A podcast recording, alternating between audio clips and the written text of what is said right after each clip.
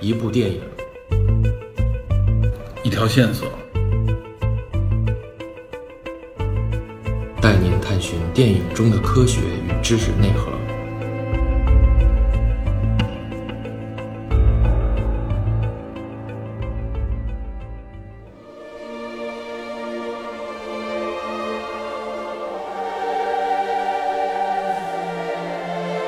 Hello，大家好，欢迎收听本期电影侦探，我是 Peter。哦，我是 Mano DP，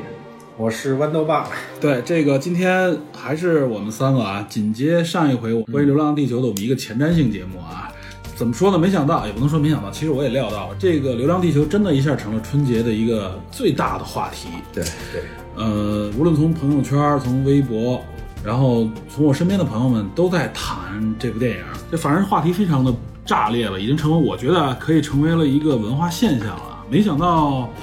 今天是二月的十二号，正好北京下雪啊。豌豆爸今天我都一开始都不知道豌豆爸回国，我看他在朋友圈里说看了这个影片了，然后在还是在别人的朋友圈下边评论。后来我才知道，他确认他已经回国，而且已经看了这部片子了。嗯，你是在美国看的，对吧？我在奥兰多看的，啊，他那个美国那边上的院线，查了一下，整个奥兰多的排片就一个电影院，就是他那个 IMAX，嗯，还是 IMAX，一个 IMAX 排的，就就那一个那个二十美元一张票，嗯，然后我去看的是深夜场十点，哇，我到那儿。就是那影院出进进出出全是华人，我感觉是完全到了一个中国人自己的电影，没感觉是在没没感觉是在美国电影我院。我们那个群里边也有比有一些在北美的嘛，他们说一般可能排片某嗯非个常少某个州里边可能只有几个好一点的院线里边对偶尔会有。反正这个话题超出我的预期，我觉得有几个原因啊，其中一个原因可能是因为另两部热哎门影片没有热起来，另两部热门影片不够有挑战性，不够硬。尤其是后来产生的，就近两天开始啊，就为《流浪地球》开撕的这种这种状态，啊真非常真非常没想到撕裂开撕这对对事儿对。另外一个还有一个原因啊，就是咱们咱们电影侦探有一特点，就是经常前瞻啊，就没看过电影聊半天，然后呢，听友听了说觉得不错，说你们能不能聊个评述啊？咱基本上咱聊完前瞻就不聊了。咱们对于咱们来说，我们觉得这影片里面我们想介绍的内容已经说完就不说了。对，所以好多人反映说你们没评述，这听着特别不过瘾，希望我们评一回。哎，嗯我觉得今天正好借着《流浪地球》这个电影，我们可以做一回，就是前瞻我们也沾了之后，回过头来看完之后，我们真真正正的来影评一下，聊细一点。聊一点。我们是史上最晚的影评吗？我估计等上线应该算很最晚，呃最晚那一批了吧对，？我们经常不按节奏 走。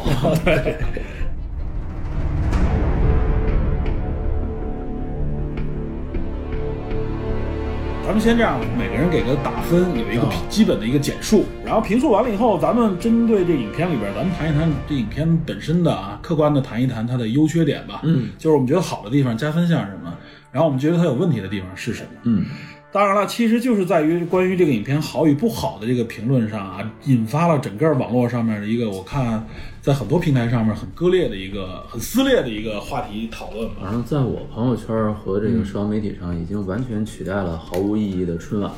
嗯，对，春晚完全完全没人春打晚，完全没人理没有了。没有存在感。对，完全就是《流浪地球》开始攻占话题。嗯，从从大年初一开始，所以我们针对这些话题吧，咱们展开的可以评述一下，然后这里边会扯出很多内容来。最后我们可能会谈一谈今年可能还会上的一些国产科幻片，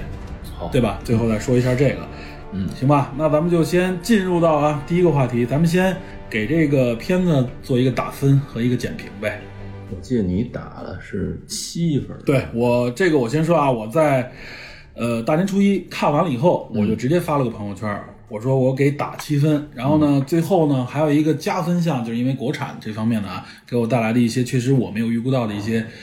呃，震撼的地方，或者说我觉得应该加分的地方，但由于我认为里边有两个减分的地方，主要一个是表演在演员方面啊，在表演方面，在台词方面的一些问题啊，过度煽情，还有一个呢，就是有一些呃应该回避的一些 bug，它没有回避掉啊。我觉得，但是后来看了一些解释，我觉得有的东西也能勉强说得清。在聊这个加分减分的时候，我们再详细阐述。所以最后我给打分是七分七分。啊，我这是我一个打分。豌豆瓣啊，我也是打了七分。嗯，我觉得整个片子的完成度还是不错的，除了大家都称赞的这个特效啊、啊工业感以及宏大背景的这种沧桑感之外，呃，有很多细节都是可以看出来是非常用心的。呃里面的每一个场景可以说都有各种各样隐藏的细节设定和彩蛋，非常值得挖掘和回味。我觉得主要的问题是在于导演的整个叙事节奏的掌控，嗯，人物的塑造和呃演员表演等等，就这些方面还是显得比较稚嫩吧。呃，整个的完成度上来讲，电影还是算是完成了一个比较完整的故事，但是表达的并不是特别好。我的扣分其实主要还是从电影的整个结构、叙事、表演、人物啊，就是台词等等，就是这些方面来扣分。虽然我们后面会聊到电影里的一些科学的设定啊，上面的硬伤，但是这些其实并不影响到我的观感和打分啊，我们只是把它作为一种呃知识点，或者甚至于作为一种趣味儿啊 来聊这个事儿。呃，但是如果是剧情逻辑和人物塑造上出现硬伤，那这个肯定是会扣分的。嗯、总的来说的话，我觉得呃，这对于中国的科幻还是一个很好的开始，所以我给了七分。嗯，在人物和表演上的问题，我同意皮特的说法，就是人物的塑造还是过于单薄，缺乏呃人物的变化，它整个缺乏逻辑和说服力啊，台台词上的煽情有点过，呃，对于分寸感的把握还不够好，那这些呢就不重复了。呃，从故事的冲突安排上，我我感觉就是导演还是野心太大，嗯、有点贪，他想塞给你的东西太多了，太满了。呃，其实到刘培强最后孤注一掷驾驶这个领航员空间站撞向喷口火焰，点燃木星，到这个时候，我认为这就应该是 全剧的最高潮，冲冲突到这里结束就可以了。呃，观众的情绪，就比如说我的情绪到这儿就已经完全饱和了，这是其其实可以简单的直接进入结尾，但是导演还是安排最后还要安排一个一幕，呃一一个段落，最后木星的爆炸冲击波到来啊，然后是王磊牺牲了，就为了营救韩朵朵牺牲，然后刘启也是为了营救韩朵朵又又从高空坠落等等等等，嗯，其实到这段的时候我的。呃，感情上已经疲惫了，而且他甚至冲淡了刘培强的牺牲带带来的这种整个的情绪。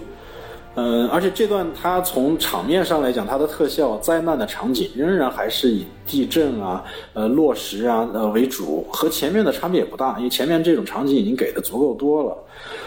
嗯，而且这段最后还留下了两个可以说，嗯，问号或者 bug 吧。一个是刘刘启的面罩破裂，然后这个警告说温度下降，那他是怎么活下来的？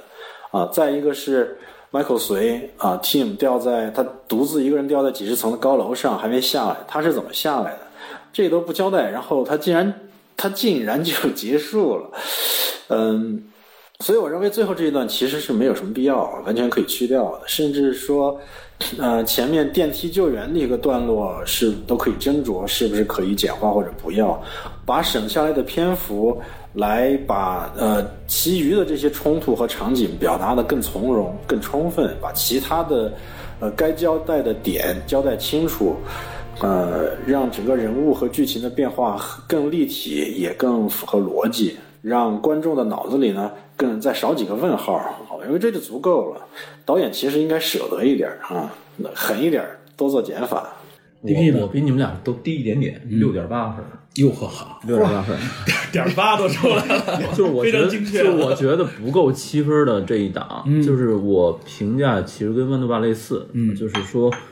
呃，我不带任何情怀，不带任何的主观想法， 因为你对科幻片本身也是一个，我认为你对科幻片应该本身没有一个憧憬的那种。对，我不想用那种所谓的说它那种里程碑或者标杆儿这种东西去、去让它往上去愣提这个分数。然后优点大家都知道，就是说这种呈现的这种工业感和这种科幻的这种硬机械感，嗯，还有末世的那种感觉都还挺到位的。对然后以往的国产片儿都没有。嗯，然后缺点就是说它的人物关系嗯和人物的成长有点儿缺失，有点儿错位。对然后那条主线，刘培强和刘启父子关系这条线，其实挺失败的。啊嗯，有很多笔墨都没有着墨在上面。然后看了网上说被删了半个小时左右，对，如果这半个小时左右剧情能够捋顺的话，可能分数能高一点，七点多、七点五左右。嗯但是现在院线呈现出来的不够好，后期配音那个感觉特别明显，嗯啊，嘴型都对不上。好几个地方，对，嗯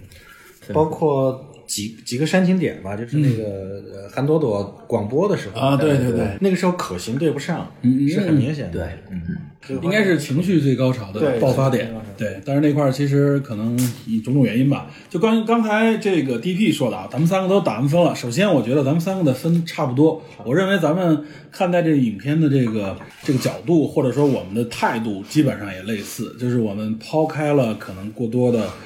情绪或者说是这种背景的影响吧，嗯，尽量让自己相对客观一点。我作为一个相对，我认为我在科幻片方面还比较比别的片子要资深一点的一个角度，我觉得给七分。我觉得你说六点八分，其实应该跟我们这分数差不差不多大家都是差不多。嗯豆瓣说的要比及格要强，对，七分基本上在豆瓣上也好，或者说在我原来看 IMDB 上来说，就是七分以上的片子基本上是可以拿来看一看的。对对，对，就七分以下的，可能你就看看有没有一些其他的原因素让你视去觉嗯看想。看了。对，豆瓣现在是多少分？我们看现在好像应该是七点九，因为我记着从春节那天开始吧，嗯因基本上应该好像是从八点四、八点五开始，嗯然后然后逐渐的后来减到了七点九，然后这就说到了一个呃几个话题点啊，哎就是一引发的这个讨论越来越激烈，然后呢就甚至有人说引发了在豆瓣上有人去刷低分，刷一星，刷一星。对，而且我也看到，其实我身边有些朋友，呃，尤其是在在文艺圈的一些朋友啊，或者说喜欢文艺的朋友啊，对这个片子有的人有一个特别强烈的抵触心理。嗯，这个咱们在后边、是的谈这个相关话题的时候可以说一下啊。所以他们给了低分，然后尤其在豆瓣上我也看到，喜欢的人可能就是给八分啊、九分的都有，因为里程碑有情怀。然后不喜欢的人真给打一星。那个 m d b 是八分，嗯也非常多的人。但是第一，我大概翻了一下那个，我看的时候，今天上午是差不多三千两千九百多条评论，呃，基本上你看 ID 都都是中国人，能够没有全球视野。对对呃其实 MDB 都是这样，一开始一般情况下，一个影片刚上啊，前五千之内基本都是本国粉丝打，那个基本没什么参考性啊。尤其你看一些印度神片 啊，一开始三四千评论的时候都是九点几分的高分，你知道吗 MDB 那个不可以参考。说实话，咱还时不时被强。嗯哎，这个对，MDB 原来是被强，后来好像偶尔解封偶了尔一段时间偶尔解封。对，我觉得咱们先把话题性的东西啊先按住，嗯，咱们先说一说，详细分析一下影片吧，因为我觉得咱们聊这个节目到上线啊，没啥应该剧透基本上想看这片子都看过了，没啥剧透咱不怕剧透了，对吧？咱们就沿着这个片子做一个相对自认为比较客观的一个评述吧。为什么我们给打了一个七分左右的这样一个评价？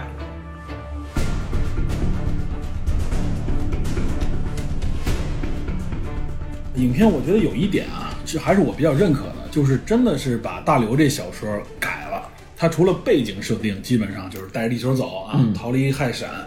但他所有的细节基本上都改掉了，有行星发动机啊，有有接触木星这一段，保保留了原著的一个大背景、大构架和关键时间点。人物上其实是就借用里边他提到那个家庭是有一个父子之间关系的这么一个人物，其他的具体内容其实都是做做了原很创多的这种再创作，对再创作，所以我觉得这个对于看过原著也好，或者回过头来再看原著的人来说，是一个双重的一个享受吧，应该算是。好像大刘本人也说，说他的小说还是需要一个再创作嗯的过程。他给这片儿打分儿的时候，他说打九十五分儿，嗯，然后另外五分儿他认为是原著的问题，嗯，就是他自己可能也认为他自己的这个人物关系和逻辑不太能够适应小呃电影的电影节这奏种表达电影节奏对。啊他从整个社会的设定和呃基调上来说，跟原著几乎是相反的。嗯啊，呃，原著里面就是在地球停转之后，他推演了整个社会的改变，就是大家的这个家庭观念已经很淡薄了，对吧，包括这结个构婚姻、婚姻、对婚姻嗯这个爱情，反正都是很随意的。对对，对，就是说原著里面的这个嗯社会的成分，包括当时的整个观念，已经变成了人类对于太阳有一种极度的恐惧。嗯，呃，不管是呃用什么手段吧，就洗脑也好，或者是怎么样也好，也是是或者是自然发展演变也好，我我认为应该是洗脑，因为其实他当时设定的时代是一个近未来，不是一个特别远的未来。嗯哼，在几十年的时间里，要把呃人类这个物种对于太阳这种几百万年以来这个形成的这种崇拜，或者它迷它恋应该融入我们的基因了。对，要把这个东西给改到，其其实我认为是做不到的。呃，它表达出来的整个整个社会的这个这个建构来说，嗯，和我们现在的社会似乎差别不大。嗯，但是这里面有很多很多细节和彩蛋啊，这个我们待会儿可以说。但是从他透露出来的信息来讲，就是呃，亲人和家庭的关系仍然是、呃存在的。对，亲人两行泪。对，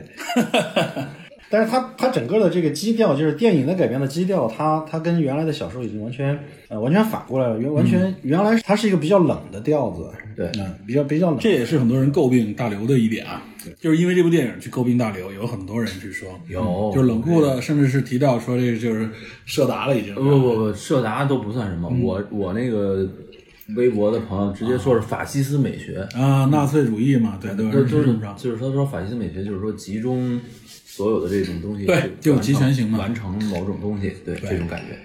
相关这个评述，咱们后边再说啊，咱们咱们沿着剧情说，对吧？嗯，他这部片子为什么跟大刘原著里有一点不一样的地方，就是说他人类之间的亲情好像更紧密一些，嗯家庭关系仍然还存在。一是好像电影的设定偏近于我们这个年代，对，啊，只是我们这个年代的一个偏见于现实嘛。对一个延续。二零五八年，嗯对，然后因为他那个标志性建筑还都在呢。韩子昂这个老爷的设定是九九年出生的人，对，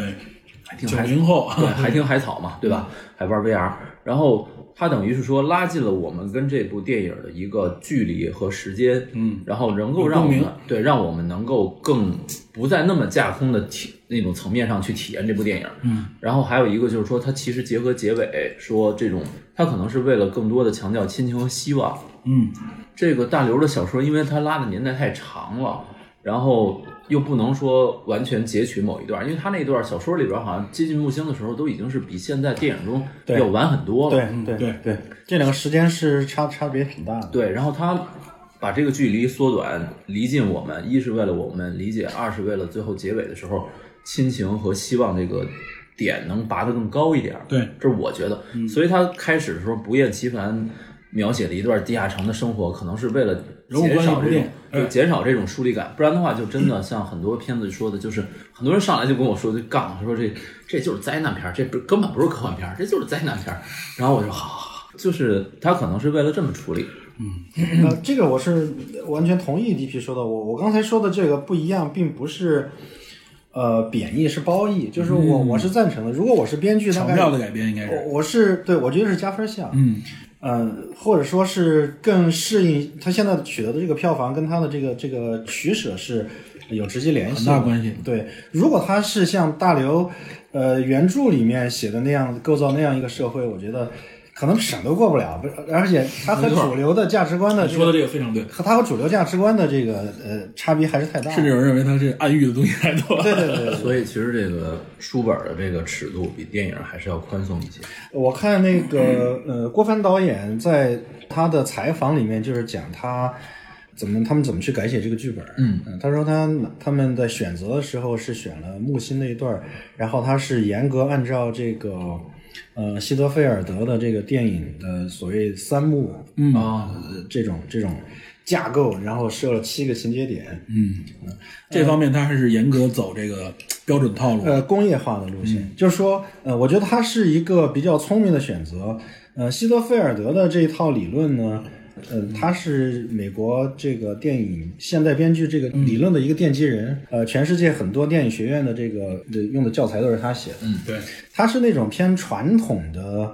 呃电影编剧的这个理论家。呃，他认为所有的电影基本上都是这么三段儿，就是所谓的建制、这个冲突和结局。对，呃，然后他特别强调结局，就是他认为电影编剧就是你不像小说和戏剧，小说和戏剧你可以从开头一直推演，顺着人物去发展，到最后自然的走到结尾。有篇幅。对，但是电影你是一开始就得定下结局的，它它的理论是第一考虑结局，第二从结局去推演那个开头。呃，开头是是建立整个世界的设定，嗯，和呃人物之间的关系交代清楚，然后为为冲突开始做准备，嗯，然后冲突就是其实给主人公设置一个又一个的难关，啊、然后一般冲突是两波是呃或者是三波，对，它每一波都会有一个呃，又是一个三段论，然后呃，在每一波里面，主人公必然是最后做出那个选择是错的，或者是他取得的阶段性的成果会迅速的被，世界会变得越来越困嗯糟难，仍然对会对出。现。也就是一开始的胜利实际上是虚妄，对，任性，这所以这个它是完全按照这一套工业化的流程来做的。嗯而且席德菲尔德他本来也认为，就是电影编剧与其说像是艺术创作，不不如说更像是一种工匠式的。工程化的加工嗯啊运作，他认为就是通过严格的工程化的这种理论和培训和练习，就是这是一门手艺，啊这这不是一门艺术。然后标准的是，我相信主流观众也是习惯这种模式化现象。对对对标准对模。式然后国藩导演他们也是按照这种呃方式去去尝试嗯的，特别是科幻电影对这个要求就更高。呃，电影剧本按照他们的这个三段七个情节点设置出来，然后交由不同的分工这个去去完成。在我的印象当中，我认为开头可以减半，他要推动的人物和他达到的那个效果，我觉得就足够，就已经够他这个目前的水平了。很多东西说了很多，但并没有真正强化人物关系和矛盾。就是我认为，可能他减掉的那部分，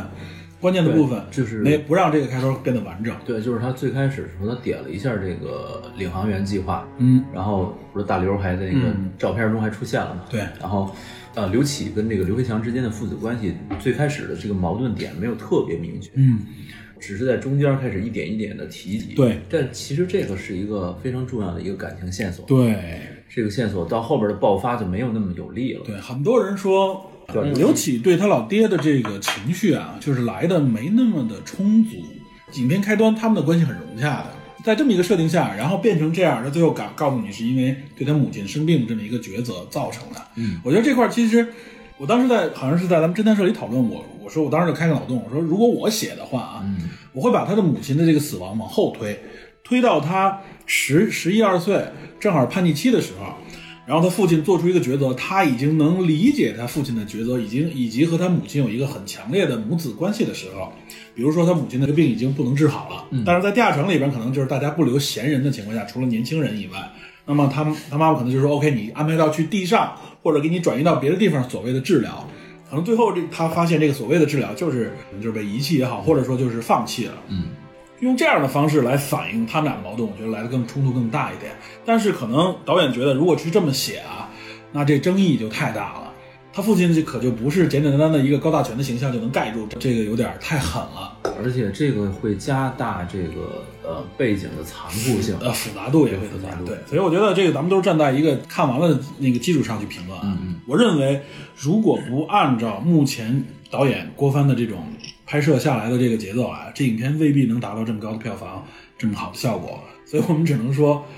目前的这些基础设定都保证了啊，这部影片能够达到现在的这么一个票房也好，或者话题性也好。可能就是能被大家接受，但是呢，可能剧情上不是那么通畅。对，不是或者说没有达到一个我们希望达到的效果，因为我觉得，我认为， 我甚至发了一公众号嘛，我说，在人物的建立上，我我拿出《太阳浩劫》这部影片来对比，我说浩《太阳浩劫》里边这些人物啊，给我的立体感和他们这个人物关系，包括矛盾的这个这个推演，我认为是一个高水平的啊，上佳质量的一种体现。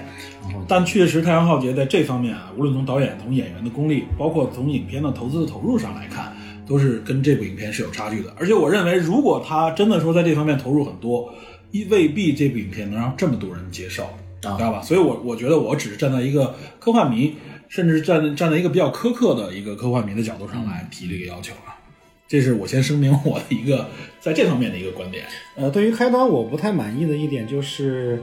它缺了很大的一块，就是这个社会的有机的运作，就是这个影片从头到尾都是主角一行人这个一个小分队在、在行动，呃，中间尝试着去表达，还有很多其他的人在跟他们一起。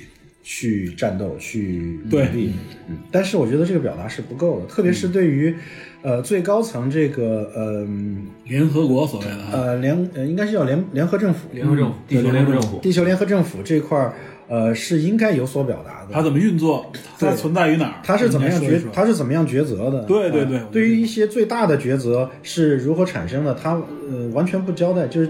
最大的第一第一点是开着地球跑，这个选择是怎么做出来的？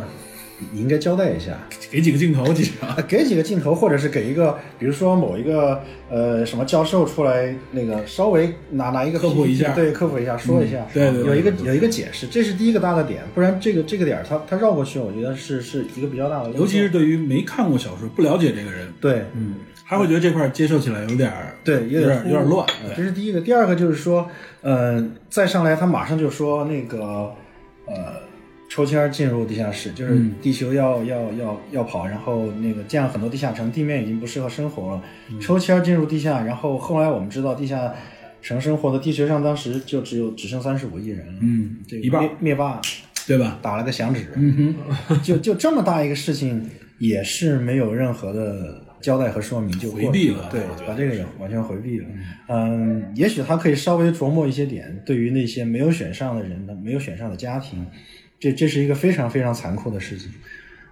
这个也能体现出影片的硬核的程度，但他回避了这一块儿啊。对对这可能是像我们这些人喜欢看，对，但是有些觉人得有可可能是审核的对，角度，这边太残酷了。有可能是审核角度，也有可能是说为了规避风险。我我觉得至少有一点，豆瓣儿刚才说的啊，就这个社会的分工，起码你给我交代清楚。对它基本的运作是怎么样？，对我，我也很了，很想了解它是怎么样一分工，这么大浩大的工程，它有那么多的基础工业设定，但这个东西是怎么组成、怎么搭建的？就是这个没有其实其实只有一点点体现出来，就是说在他们穿的那个工程服和那个防护服上面，啊嗯，它有不同颜色、不不同同的颜色，就有点类似于呃《星际迷航》里面不同工种的那哎没错个标志，没错对像这个，然通后过颜色我就能判断出来你大概是干什么的。对红颜色是平民，然后黑颜色是这种军队，不是，它红颜色好军像队是运输，我觉得可能是 那是是有可能。然后那个黑的的还是是军队队，然后白色的是科技科研科研人对员，他好像就只有这么一点体现出有一点儿这种社会对分工，也还是我们后来自己去揣对摩自己想的。然后其实关于整个社会这么庞大的这种运转，还有这种决策，还有人类社会的这种不同国家之间的矛盾都没有说。别说矛盾了，就是不同国家之间怎么配合也没说对对，就上来就同心协力了。对对，这个其实是一个很大的问题。小说里面好像还不完全是这样，尤其大刘小说。对对对。呃，不管道理小说也好，或者是呃，几乎所有的类似于这样的科幻片电影里面，呃，至少是最高决策层，嗯、不要有能展现。对要有展现，不能完全是一个电话那一端的一个声音。实际上甚，至有人认为是 AI 模拟 的， 哎，这劳动可以。所以 这个就是我们这等于说了开端，包括了中段的这一部分啊。中段那一部分里边，其中有很多煽情点，比如说啊，就是吴孟达的那个去世那一段，嗯，他有一个回忆，然后最后知道啊、为什么带了这么一个小姑娘，小姑娘原来里边没交代怎么来的，姓的姓不一样，对，所以这一点儿是一个特别大的煽情点。很我据我了解，很多人在这一段儿上落泪，这是第一段儿，包括很多钢铁硬汉 也在这段儿还好落泪。那个我还好。钢铁硬汉，钢铁硬汉啊，对我我确实当时也感觉到了这个嗯他那种情绪的纠结，但我我一直所讲的就是这块儿我们分析人物剧情啊，我一直觉得他这些地方有一点点硬煽的感觉。有牵强在哪儿呢？就是在那么一个情况下，那个可以说这几个特种部队的人员吧，或者说是执行这任务里边的这几个主干，嗯，在这里边他们体现出来对平民的这种爱护也好，或者远远高于了完成任务的这个目的。我觉得这个其实对于在《流浪地球》这样的一个背景下是不够合理的啊。这就是我吐槽《流浪地球》里边关于人物设定、关于煽情这一部分的点。就是豆爸之前在咱们前瞻里边也说过啊，说说那个《星际穿越》里边也有一个父父女情在里边啊。但我为什么觉得像《星际穿越》这里边的父女情来的就比这个要真实？ 包括我后来在公众号里举的这个太阳浩劫这个例子也是啊。就是我认为专业的科幻片里面，这些专业的人员他表现出来的状态，首先他一定有一个点，大家要记住，就是他完成任务，他的专业素质是第一任务第第一点。嗯，为什么我们那里也说，为什么普罗米修斯那部电影里边，大家对其中地质学家还是那个什么科学家，反正就是女主的男友自己喝酒那一段特别诟病，就这个人本来是一科学家来的，很专业，执行这么专业的任务的时候，突然那天晚上就开始喝酒，借酒浇愁，发了发生了很多后边的一系列的外行一样的错误，就大家感觉这块就出戏了。其实普罗米修斯还好，契约才是硬啊，对，伤。契约也有。契约那个就是没带任何护具就去牧大家大家跟遛弯儿似的，对对就就爬山了那个特别硬对仗。，就是他为了推动剧情，放弃专业素质这一点，我认为是不合理的。尤其在这个这样的环境下，无论是部队也好，或者说是宇航员或者科学家也好，他们肯定是优先认为是我要完成我的任务，因为那个任务，尤其是牵扯到整个全球这么大的性命的攸关的时候啊，我要保证这个的同时，我来合理的发散我的情感。对吧？在这里边的纠结的部分，我怎么去去争夺？但那里边，尤其它后边，大家上来就都是只要是亲情，所有东西都必须开绿灯，对吧？所以我认为这块儿有点硬伤，就是可能这个情感的这个堆堆砌吧，导演有点就是说我反正我料足了就可以了，合理性这块儿就偏弱。所以我认为这块儿是可能在细节的编剧上功力还不够的点。如果说网上就是之前的那个被爆料删减的部分有的话，嗯，那么这个可能会让这个东西更完整。对，好像说在这里边儿，就是他们初次相遇到赶往杭州那段路上，其实是有铺垫的，嗯，但是现在我们看不到。对他们之间的关系到底怎么推到这儿，反正我看下来这是有问题的。对，而且最后也澄清说中间有剪剪掉的部分。对那我觉得如果展现出来，可能我会完整对完整一点，我会认为这个情感推动而且比人较物会正丰常。满一些对。比如说那个那个医疗兵周倩打那个火石，我们最开始就莫名其妙，谁也不知道为什么，对，其实是他们用自己的电池在给那个火石供电。嗯供电后一来才方面，知道其实他就纠结他为什么要一开始去杭州那么执着，实际上也是因为王磊王磊的的王磊妻子和儿女在那妻子个。在他家人也在那边，这也是因为一个亲情线对引发但是的。我觉得这个东西其实非常关键的因素。对被这个而且一句话就可以带过来被的，被剪掉是很被剪掉就很莫名的。所以那一段我觉得就是那几个军人他们产生出来那种情绪，给我感觉怎么一下这几个人物就突然从一个情绪里就变到另外一个情绪里，对，就给我感觉他好像就是因为时间到了，他就必须变情感一样。其实就是说，应该说这个片子能够呈现的更完整，嗯啊，然后表现出来人物形象更丰满，然后剧情应该也能更通畅。只是我所们以现在看，，所以很多人减分是，包括像我减分这个电影，就是觉得我在人我也物是上因为不够，真的是不够完整，而且这个人物来的情感呢，来的有点生硬。突然了，因为因为真正好的影片嘛，这应该是这样，就是我的矛盾到这儿了，呃，是然后我的情节设置到这儿的时候，这个情感迸发是观众主动迸发出来的，嗯然后演员那边只是帮你点破就可以了，而不是演员在这边撕心裂肺，表演的就多么纠结来带动你啊，这就是可能是真正的高手和我们认为一般的影片之间的一个区别。其实你对比《太阳浩哎劫》，我想起来了，前两天我又重新看了一下《太阳浩劫》，嗯就是里面的人物台词不多，因为八个人物，对对对然后每个人物都有自己的背景设定、嗯啊，是不管是生物杨子雄那个生物学家，对还是说像那个克里斯埃文斯那个工程师那个，对，工程师，啊这种，他人物其实戏份多少都不一样，然嗯后但是能够通过寥寥数据，还有他的一些行动，既符合他这人物的设定，专业性又能推动整个剧情，对这个其实是一个很很见功力的地方，对这块儿很重要，就是他们这个矛盾关系是在这样一个巧妙的搭配下出来而的，且也并不怎么出戏，就像豌豆爸说，其实这里边有很多工业化的东西，但是在这里边，这工匠如何发挥还是有有有水平层次之分的。编剧啊嗯对编剧在这里功力能显现，嗯对，呃，工业化呢，我觉得是保证了这个呃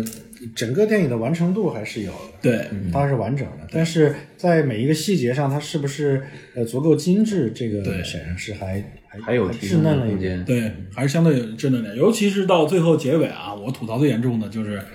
最后那段，无论说是在太空的煽情，还是在在地面上的煽情啊，这方面我是我是觉得都里边有点煽过了，对吧？吴京就显得有一点点太正了。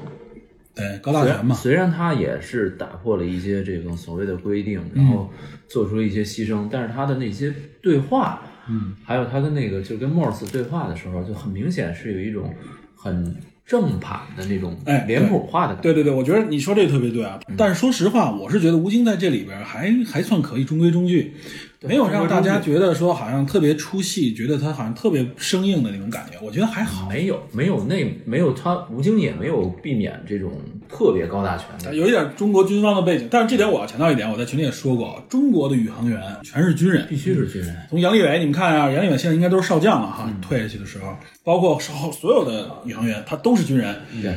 吴京的这个设定很符合中国航天员的设定。对大家不要认为觉得好像这一个科研人员怎么就变成这样了，他是军人。对他是军人这是我们中国的传统， 知道吧？这是事实。 一开始就说了嘛，选的是最最出色的飞行员，对进的行业，而且大家在有一个群像的时候，大家敬礼，对吧？对这个就告诉是你，军人嘛？都是军人，对，开始所以这一点他的军人气质是可以理解的。对，最开始中国航天员都是从空军选拔的咱嘛。们现在也是这样，对，，一直是。一直是这样。我相信这个估计可能是吧，只要是这个政府还在，就应该还是这样的规矩。哎 哎，我操，这这这这经常这样啊！ 然后，然后说地面那一块儿，我认为最大的问题啊，就是最后那时候那个情绪表达的啊，就有点儿有点儿过了。一方面呢是那个小队里边儿，尤其像妹妹那个喊话，对吧？那个通过那广播啊，说了一段，所有当时在场所有几乎我我身边的人都在说，哇塞，这说这么多这干嘛？赶紧说重要的事儿。就是有点长，对，有点长，先发挥情绪，而且你不说重要的事情，你先来一段领导在干什么这种啊，是吧？这叫什么什么新闻报道啊？是不是？但是我我觉得赵今麦演的还可以吧，不嗯是他的问题。不这是他的这对，这是编剧的问题。他才他演这个片儿的时候才十四岁，对你让一个十四岁的一个人就说是演员，嗯，就还可以。这块儿他能发挥的东西很少，这对肯定是编剧他，他情绪表达就可以了。对只是说台词有点儿太赶不太好。对嗯，另外一个呢，就是整个儿所有的当时就是算是逃离状态的这些救援人员的那个状态啊，他表出来的就是说，除了这帮人以外，所有人都放弃了，对吧？嗯嗯，这个我觉得不合理，对吧？当你遇到一个危机的时候，肯定有人选择我就放弃了，有的人选择我在慌不择路，我要为了生存，我要找出路。我要找往哪儿逃，钻到地底也好，或怎么样，因为剩下有一部分人肯定会说，那 OK，我们还能做什么？会有不同的这样的人，他他交代了一句，他交代一句，除了他们这个小队以外，还有两个小队在点另外两个发动机。对，嗯啊，另外但是不，我的意思是说什么呢？就是他介绍的时候，他在广播的时候，所有人镜头里面，所有人都在哦那说好那部分说完了以后又都转回来了，那对部吧分？是那部分这我觉得有点儿就是太就是这个对比太强烈了，肯定会有些人啊，对吧？在那种情况下，我相信有些人也都逃也没有意义了，对吧？嗯，这个还好，因为他只是表达这这段话的效果，对他被反衬嘛，他有好几个地方都在都在显示说，呃，不是他们在独自战斗嘛，嗯，后来那呃个，对，尤其是说不是独自战斗，应该有各种各样的。就是没有表交互就是镜头没有表现，对，应该吧嗯交互，应该给他们交互支援。大家应该是，我甚至认为应该有些主意是，哎，这个群体大家能够对想出来他的只是给了几个短镜头，嗯也像也日很本简单的的那个介绍韩国的、俄罗斯的，就是这几个呃救援队伍，嗯开始转向，然后他们的一些心理转变，嗯嗯，就交代了几句，但是太太他他太交简代单了嗯我说的不交代不是这个，我说的交代是，呃，第一个就是他们这个行星发动机，他们把它呃燃起来之后，就是另外还有不两止座一个对，对嗯不止一个，另外还有两座升起来，这个是一个非常非常间接的交代，就是镜头上你感觉不到，嗯，电影的交代你感觉不到这种这种，他好像台词里说了一句是吧？他这对里说了一句，还有包括他们去那个。呃呃，有两次，第一次是他们点燃，就是去修复这个苏拉维呃西，苏拉维西苏拉维，西然后他们到的之前，结果已经被别人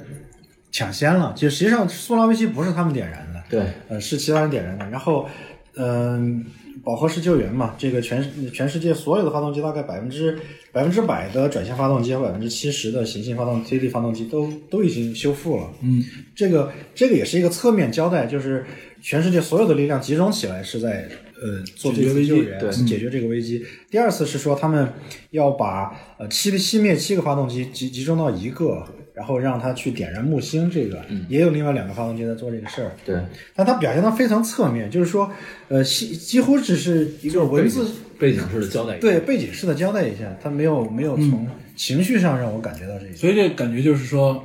大家也认为就是只突出主角或者只突出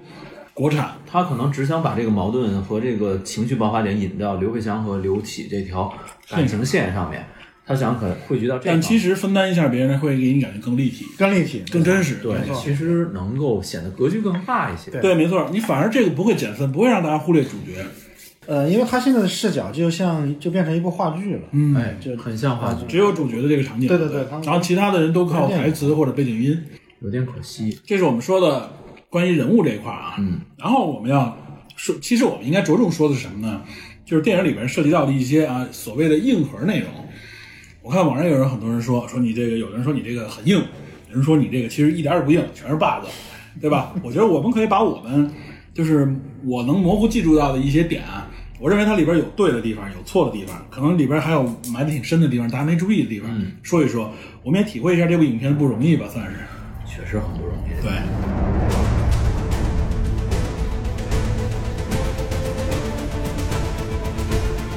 啊我先说一点，这我估计，反正至少我在很多评论上没注意看，因为我也没注意看别人的评论，但我基本上捋了一下，我看好像没人提。你说就是影片里面有一个问题，上来他们在北京出来吧，白天首先是对吧？嗯对，白天冰封雪地说明什么？首先说明它是白天的话，它是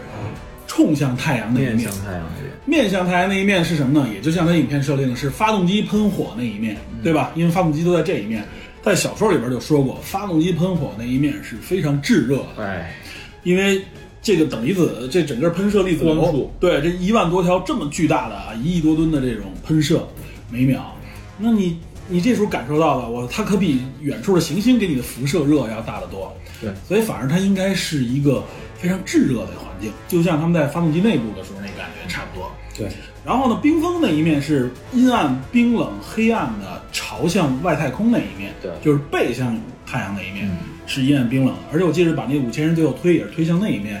被冻死了。呃，应该说，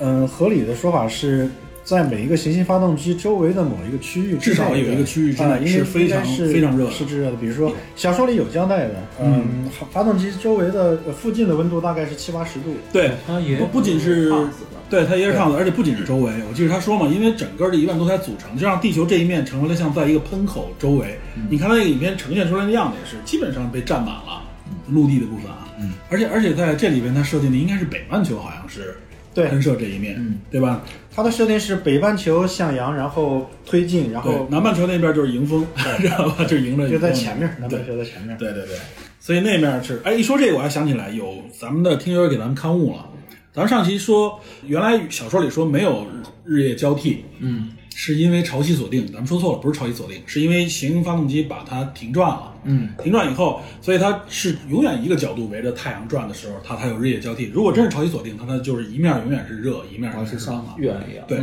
对，这是咱们当时刊刊物的一点啊，这是我发现的一个点。但是这里我又发现了它一个细节上的正确的地方啊，就是你看它靠近木星的时候啊，准备逃离木星喷射的时候，那是一个黑夜的设定，说明什么？说明这时候地球已经转过来了。我为了离开木星的时候，我肯定是发动机那一面是冲着冲着木星来的，我才能逃逸。所以那一面应该是背对太阳了嘛？啊，他就说他这个剧情中也说说越过这条线就是永夜嘛，对，越过这条线它是就有永一夜个转向的，对所以这块儿的设定倒是对的，对吧？然后这是我是觉得里边它因暗含的有很多类似这样的细节，其实剧组人员、编导组还是很用心思的，啊对吧？而且我记着编导组也说过，说我们在拍这个影片之前，在写剧本的时候，不仅是资讯大刘，也请来了中科院的相关的啊，对这物理学家们导跟演他们讨论啊，很多导演理非论常话逗，题。说我们这个理论行不行？然后这个科学家直接就否了，你这不成，根本就不行。然后开始大家就自己说，如果要这样做，应该说这样怎么能行不行？然后两个科学家就此在那儿斗黑板，开始写公式。办，然后他们就发然后现在那儿郭看郭导就傻了，说这个科学家太牛了，人家吵架动嘴，科学家动黑板，是你这理论不对，开始写。是吧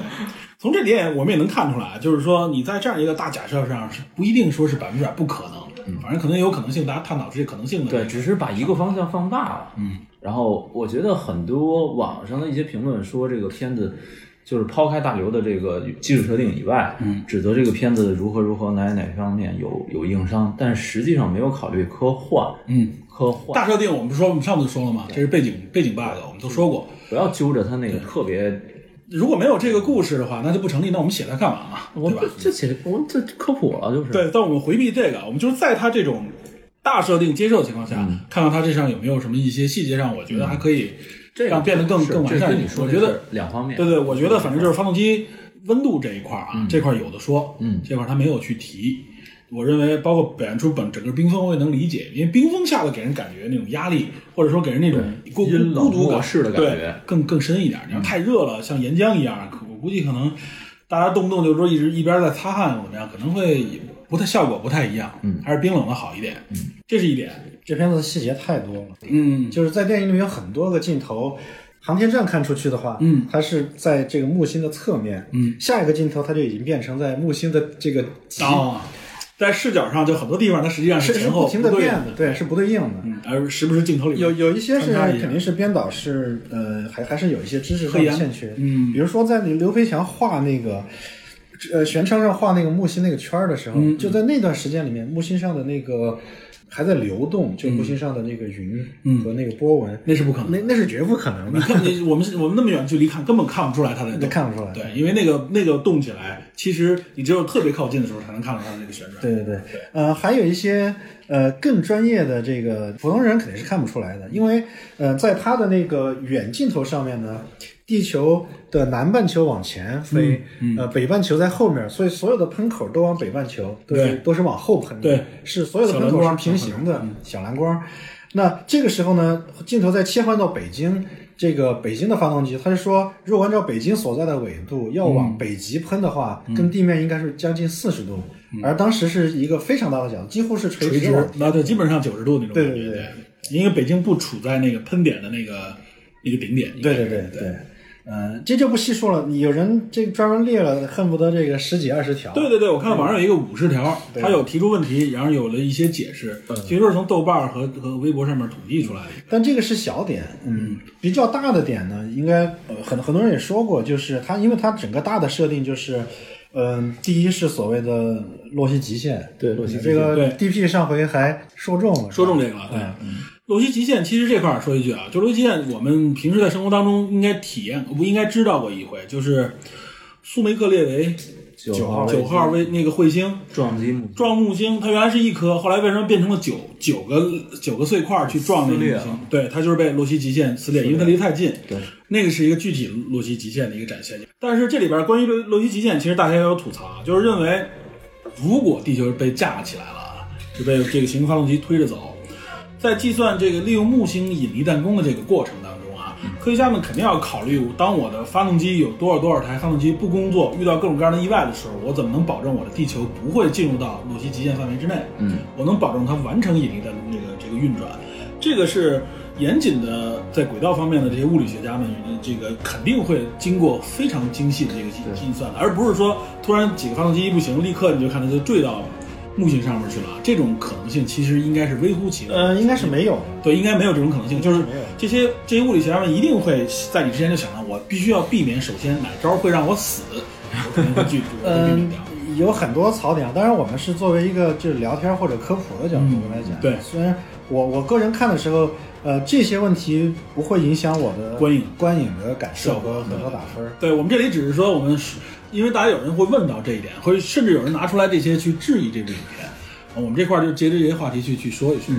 呃，首先就是说引力单弓这件事情在。包括，即使是按照现在我们人类拥有的航天技术和计算来说，是一个非常简单的事情。对，嗯，呃，人类的发射了无数的航天器、卫星，他们基本上复都杂的引会力弹弓运算，对是各种各样嗯非常复杂的引力弹弓，什么这个星那个星绕上几十圈儿，最后才对飞出去，借着月球先来一下，然后再没有借着谁什么没有出过任何问题。呃，再一个的话就是，嗯、洛希极限，洛希极限呢有两个，一个是。刚体的洛希极限，一个是嗯流体洛希极限，所以在在那个电影里面，它是有一幅示意图，那个在木星之外面有两个圈儿，对嗯一般钢体的洛希极限会小一点儿，流体的洛洛希极限会大概大一倍的样子。对，呃，地球如果是进入到那个流体洛希极限的话呢，呃，所谓流体洛希极限是进入到这个距离以内，呃，流体包括气体和液体就保不住了，它们就会被木星给这强大的个吸走，对所谓的撕碎就是飘散，对所以他们就被飘给散给。给给抓取过去。所以我们看到。那个呃，很多场景的特效就是地球它上的大气被捕获，嗯嗯，呃，这个是他们说那是一个啊脐带哈，对，这 个是，呃这这比喻还可以，好这比喻这个是到了流体洛希极限以之后，呃，以内确实会出现的一个现象，但是，呃，这个电影里面它是一条直线，就是从，所以所以脐带撞着木星过去了。对直一条直线，其实对应该是一个曲线。它是呃围着这个木星因绕为进去，地球本身是在转，转绕着木星转过去的。这样，呃，木星要把地球的大气吸过去，它应该是有一个角动量，它斜着过去绕一个圈儿。沿着它的切线位置是慢慢贴近过来，哎对，贴近绕个过去弯儿慢慢对吸对过对去。对嗯，所以他的这个所谓的脐带不应该是直的对着他的，给人感觉就是直接嘬过去了。对嗯对就是他可但能是说到为这了个强，调对，木说到星这个吸力脐带啊，就是说有些人上来就会质疑另外一个大点，就是说最后我我点燃木星了，造成能造成那么大的冲击波吗？对吧？能够把地球推动吗？对我觉得我觉得这里边儿咱不说推动力有多少，啊嗯它至少有一点，它迁就了这个，还是符合这个科学性质的啊。就是你会发现它的冲击波是沿着它那个脐带过来的，它那个镜头一直有这么一特写嘛，它不是说我在那边要整个，我一开始我还担心它是不是就像星战一样，轰的一下，然后炸出一个大的范围的空气波，然后去推地球，那肯定不合理，因为没有没有传导传递介质，在那里边会会非常小。它沿着那个脐带，因为脐带里边都是地球的大气层物质嘛，说白了就都是空气，所以那个冲击波是有的。所以你看它冲过来以后，也是冲击的是跟脐带对接的，也就是它喷口那一块儿的那个部分，那是受到打击最多的。说到这儿，就是我看那个前两天张双南，呃，中科院高能物理研究所研究员，嗯他看这片儿以后，哇，好多人吐这给个槽呢。给了这个，他说其实就是刘培强可以不用牺牲，嗯，就是说，他说你要是如果真的要点燃木星的话，嗯，直接发射洲际导弹就可以，因为木星的引力会直接把洲际导弹拉过去，嗯， 根本用不着你去延长那个火焰的那个焰苗。这块儿我觉得啊，就是关于有一个最大的槽点，就是关于刘培强，嗯，对吧？他应不应该 驾着这个飞船过去？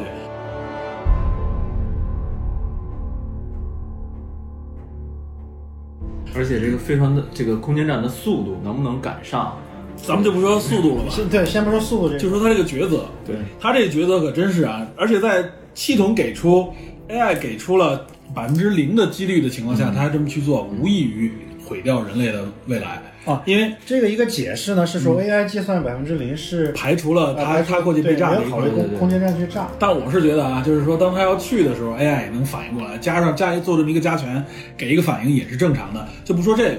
也就是说，他在这样的情况下，这个人因为亲情的这个原因，对吧？他做出这样的一个努力，我觉得是非常冒失的。如果真的是嗯你认为他这样的一是个环出于亲情吗？或者是完全出于亲情吗？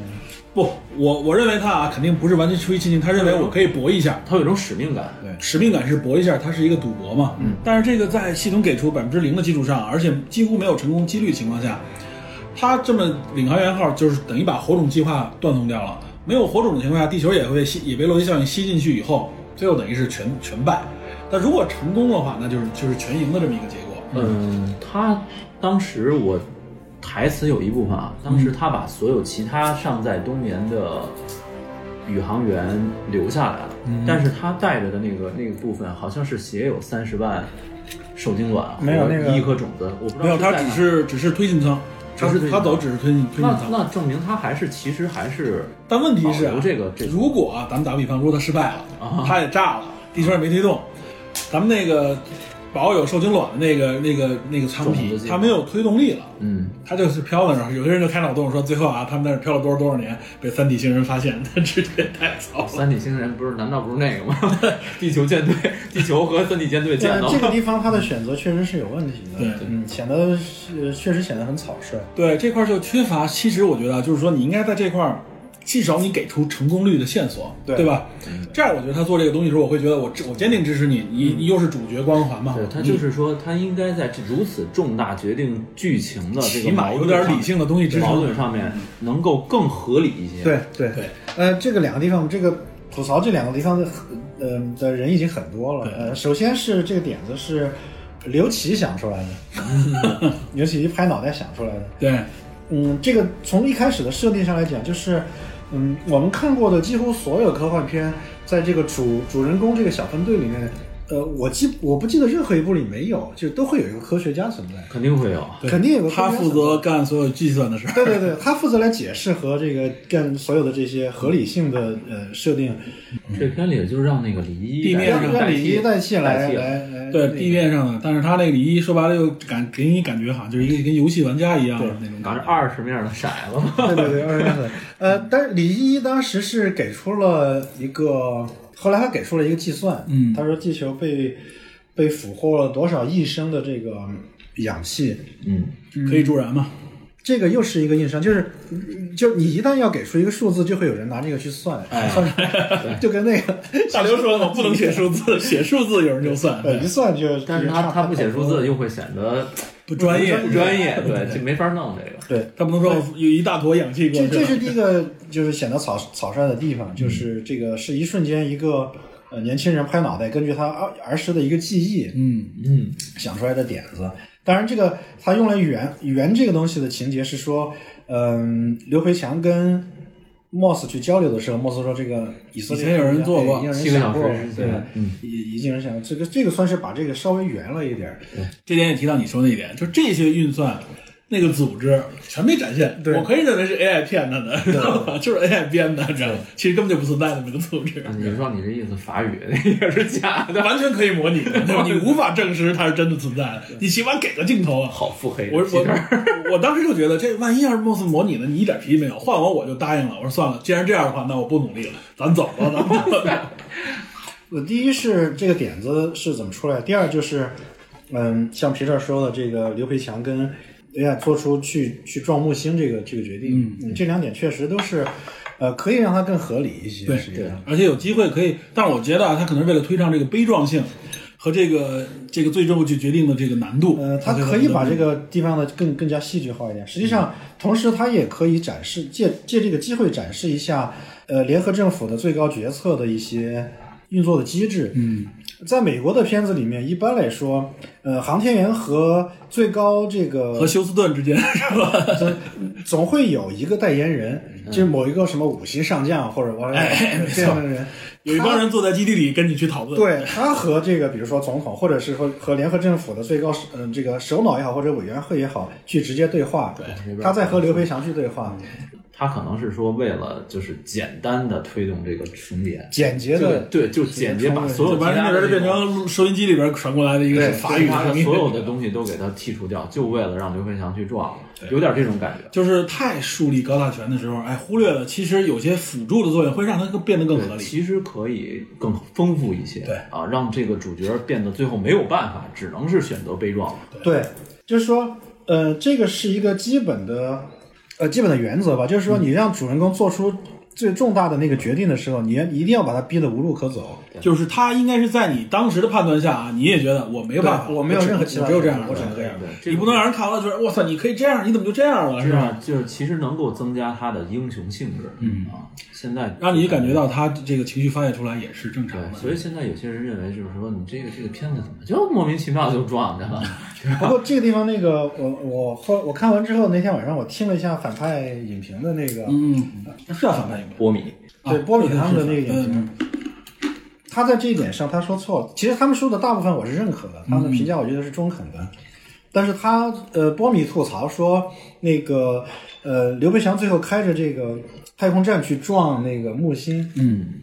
呃，他说这个使得以前所有的像他们点燃发动机，然后喷那个火，还差五千公里，都变得没用了，因为直接撞到木星就爆炸了，然后就推地球走就完了。他说前面的就变得都毫无意义了。他这个理解肯定是错了，因为实际上他撞的不是木星，对他是撞的发动机，嗯他是撞那个火焰，撞那个火焰，对，撞木星是不会爆炸的嘛。他撞木星就 进去了，对啊仅此而已，你知道吗？ 仅此而已。可能是电影表达的不够清晰啊，这样这样当让大那家有我误解，我认为这是他一个误读。嗯应该是误解了。对，电电影说了，我申请撞，我是助燃嘛，我是申请撞击那个刘培强当时喊的就是我申请撞击那个喷口火焰。对，我是我是助燃，对，所以我觉得这块儿可能就是表达上，当然因为情急，所以大家没有完全看清楚，这个可以理解。但是不管怎么说啊，我觉得就是这个影片之所以我能给七分，就是它在这些地方是为了塑造高大全也好，或者为了照顾情节也好，它没崩掉。所以最后我接受了，它要嗯是崩了的话，我肯定不会给这片子及 格。你知道吗这就是科幻片里边的一个其一实个一你个的线。风格是这样，嗯、但实际上他现在这种比较简单明了的表达方式，呃，事实证明对于大多数观众来说是接受的，对， ，buy in。对，所以尤其是很多，呃，我相信很多不太了解科幻片或者对这方面没不想有太多了解的人，看这块儿他的情绪上是完完全全对应上了影片的节奏的。他觉得 OK 这块儿，哎，这个这个感觉啊，这个抒发出来的这个情绪非常符合我的判断，所以有些很多高分应该是这样来的。呃，能能他们能够感受到，他们能感受到这种，嗯、最燃的三个点，他们都能接接受到，那就可以了。对，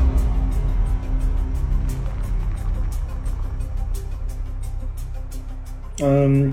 整个这个故事背景的设定就是说是在地球泊入木星轨道的时候，嗯，呃，出现了意外，然后被陆陆星这个拉近地幕距离，引力最弹后弓失效，对引力弹弓出出现了问题，出现了问题和异常。呃，刚才我们说了，其实引力弹弓正常情况下是不会出异常的，这嗯个是一个非常简单，经过无数次检检验的呃计算。嗯，那电影里怎么解释这个事儿呢？是说，呃，木星的引力激增，就是出现了奇奇妙的这变块化儿是在电影里边说了呢，还是说后来剧组给解释了？电影里电影里说的。啊，嗯我我这块儿都没记。直接是那个就是好，大概就是 Moss 直接这个一句话的事儿对对，播报的事儿，嗯，他就开始闪，然后说木星检测到木星引力激增，嗯，然后什么地球轨道偏移了多少个角度，啊我记得是发动机好几个熄火，说百分之几十的发动机熄火造成这个呃预预预估不到的这个轨道的变化，呃是先是木星那个引力激增，然后然后熄火导致的熄火啊和后来的一系列的严重的地面的灾灾害，什么地震之类的。嗯呃，但实际上我们知道，这个引力只是跟呃一个物体的质量相关。对呃，如果引力激增，就说明它的质量突然发现了变化，或者说它质量突然增大了。激增嘛。对对，其实这是这是不可能的嘛，你上哪儿去增大？所以，嗯、但这个电影里就就没有别的解释了，没法解释。对，没法解释。然后另外一个解释可能是不是你的轨道设计上的太玄妙了，太危险了，擦着边儿过去的，然后你这个好像发动机不给力的话，你就会坠入进去。实际上这个也不太成立。对，呃，正常的引力弹弓的用法就是，呃，应该是设计好了一个计算好一个轨道，然后把地球泊入这个轨道对准方向之后，发动机就直接熄火了。它就应该是从木星的呃，从木星和太阳就是的外侧，嗯，呃，绕过去，呃，然后获得加速，利用当木星绕回来引，力利用木星引力绕回来之后，获得了木星引力给它加速之后，再启动。它启动发动机这个时候是为了摆脱引力束缚，对我离开轨道，对这个时候才是应该启动发动机，对，而不是拿着发动机往里往上坠的那种感对觉。，所以这个时候，呃，在这种情况下呢，地球应该是绕过了木星的暗面儿，就是它背对太阳的那一面儿，才能获得加速。对，其实太阳那个在电影里面最后的时候，我们看到是，嗯、其实是木星的绕过了木星的向阳面儿，嗯，呃，绕过向阳面儿对是着 对着向阳面过去。但这这种情况只会获得减速，呃，不会加速。如果就是像就算绕过木星之后啊，启动不了发动机，那么地球就会被木星的引力束缚，围着木星可能会形成一个新的椭圆形的轨道，嗯，有远有远近之分的一个椭圆轨道。反正什么时候你动力补充到了，我到了一个一端之后啊，借助那个引力，那时候你只要一加速，它就离开了这个，就等于形成了一种引力引力弹弓的作用。对，所以引力弹弓，呃，是一个比较成熟的技术。嗯，但是电影里面的设置就是说，嗯，地球运行的这条轨道是一个呃比较诡异的轨道，必须把呃所有的行星发动机全力打开，才能抵抗这个吸引木 木星的吸引。这个有有有大概。呃，三千台还是五千台坏了就不行，那个地球就会被拉近。我觉得还有一个解释，嗯，就还是在 AI 这一块儿，还是这个 MOS。这一切都是他的设计好的。哎，对他的阴谋， 知道吧？他把他是领航者号嘛，他把他引过来以后，领航员号引把地球引到这个地方，哎，地球人玩命加速，把他坠进去以后嘛，哎，自己依靠引力弹弓转个身走了，嗯， 这有可能这是，脑洞可以，这这是不是阴谋？嗯这是说不定他还真说对了，我觉得。我觉得不大可能，不是下下一期，有这我觉得这不可能。最后说联合政府，实际上我是这个 boss 后边那个 AI，我 是哈尔九千，不不，那是吧那那个有点太大了，啊就是说这次有可能是一个阴谋，有可能。 这个完全纯脑洞啊，嗯，这是一个，还有一个还是有趣点，对，韩韩朵朵在那个呃，也是这个全片的高潮了。嗯对韩朵朵在最后那高潮是出了很多漏洞，她就是向全世界呼吁，当然她是，其实刘培强本来是想让刚开始是让那个呃联合政府去广播向就相当于是下达命令让大家去帮忙，联合政府拒绝了这一点啊，然后但是只还是阴谋嘛？我跟你说，这还是阴谋但。最后这个这个这位说着法语的 神神秘的首脑，神秘的首脑好像是被刘培强的或者被他们的这个呃精神所打动，所以像是他私人，嗯，就卖了个人情，说我可以给你这个权对限，权限我你可可以以广播一下连通，让你你这条向大家广播这个权限我可以给你，所以才出现韩朵朵向大家呼吁啊、呃哭诉，但这个呼吁也是比较呃影史上比较有特色的，因为我们看所有的呃过去这种广播这种关键时刻、高潮的时候，都是一种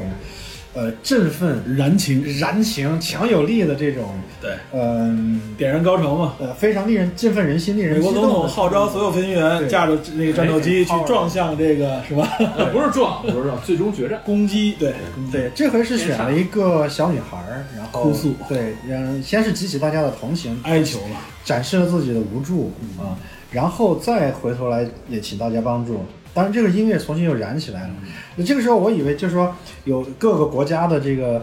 呃救援队纷纷调转车头开回去，啊，以为是各自怎么样来大家各司其职啊，立刻展开在这个发动机周围。对对对，而且一帮按部就一帮班。很很专业的这个人，啊说你那个不行团队和人员看我这个吧对 然后最后出现的是大家这个呃靠着人力是人多推力量大， 人多结果大家一起去撞针去了，我一直推这撞，而且撞针那段儿那个不得不吐，互相推啊，他是那样，我一开始以为他围着那个推也行，就前面还是他们六个，力的传导，后所有的人都推他们这六个人，对然后后人推边人继续推，人这推个人，这个就违反物理学了嘛？对，这个人不是一个刚性不体是，直线。我觉得就有很有可能前面的人都被挤扁了，后边还得推的那种感觉才可以嘛。就哪怕我说你来点儿来点儿，有的人贡献点儿机械，对吧？对，这个有点典型的这个中式啊团结力量大。这个不能中式吧？我估计美式到这时候也容易犯这种错误，就是人多力量大，这是体现出一个呃群群像的一个感觉，嗯也就也就这样了啊。但是我觉得他的群像发力点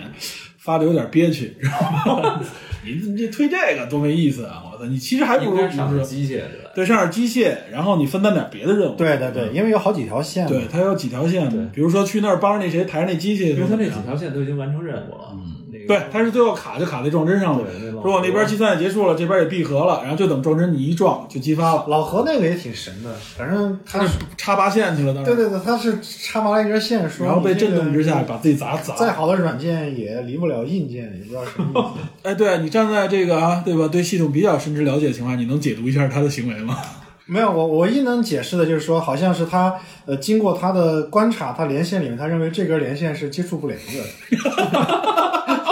这他根拔掉一些，拔掉一又些插上一个，插回去，然后推了推土最后那这个百最后分之插上去百分之一，最后就这么就这么这 我也没法理解，不是这个行为。 他搞了一堆这个，我以为是搞一搞跳线什么的，有可哇塞能也不是那么回事，他就是拔了一下，然后又插回去一个。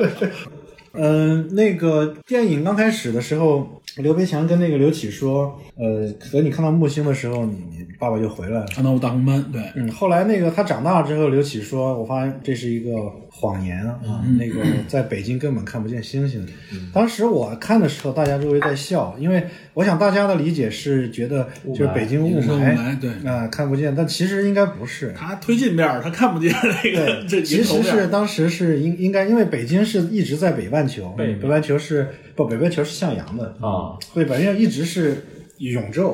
啊，然后南半球是嗯呃，他绕过木星的时候，应该能够看一也眼。就是看不见那个白天看不见，对，因看不为见星那星个木星在那个地球的前方，对啊，它一直是在地球的背面，然后永应该他爸原则上他应该他爸降落到地球上之后绕过去的时候，他应该能看见可能的大红说斑。到这个，我突然想起那张双楠说的那一段话，他当时说，嗯，可以，其实不用地球非得强强制它停止自转啊啊。然后他说，其实可以，地球可以旋转着前进，以南北半极啊，作为一个开端和一个作为轴轴向轴。心，对，就是这样旋转的前进，其实是可以哇的。塞，那你这个制作团队增加成本啊！那出来的火花，那出来 那轨迹，火花出来最后那轨迹是麻花状，那这你不是这增加制作成本不行，你这个是这是先考虑，先考虑。这是中科院中科院高能物理研究所老其实师肯定可以给的这个，他说就是没有必要强制让地球停止自转。原来说过说说只要是保持轴向的话，不一定非得停转。当然，也许可能如果考虑的话，就是说它还有旋转的话，可能计算利弊起来更复杂。对，所以说当时说的就是停转以后，对对对，就是推动起来会比较简单他嘛。他当时给理论说，他说旋转的前进其实可而速度可以更快。嗯，我因为我我我没看那么细那篇文章，在空气里边旋转前进可以自更快，在宇宙真空当中是不是好？是不是这样？我就不清楚了啊。那就看人家的呗。 对，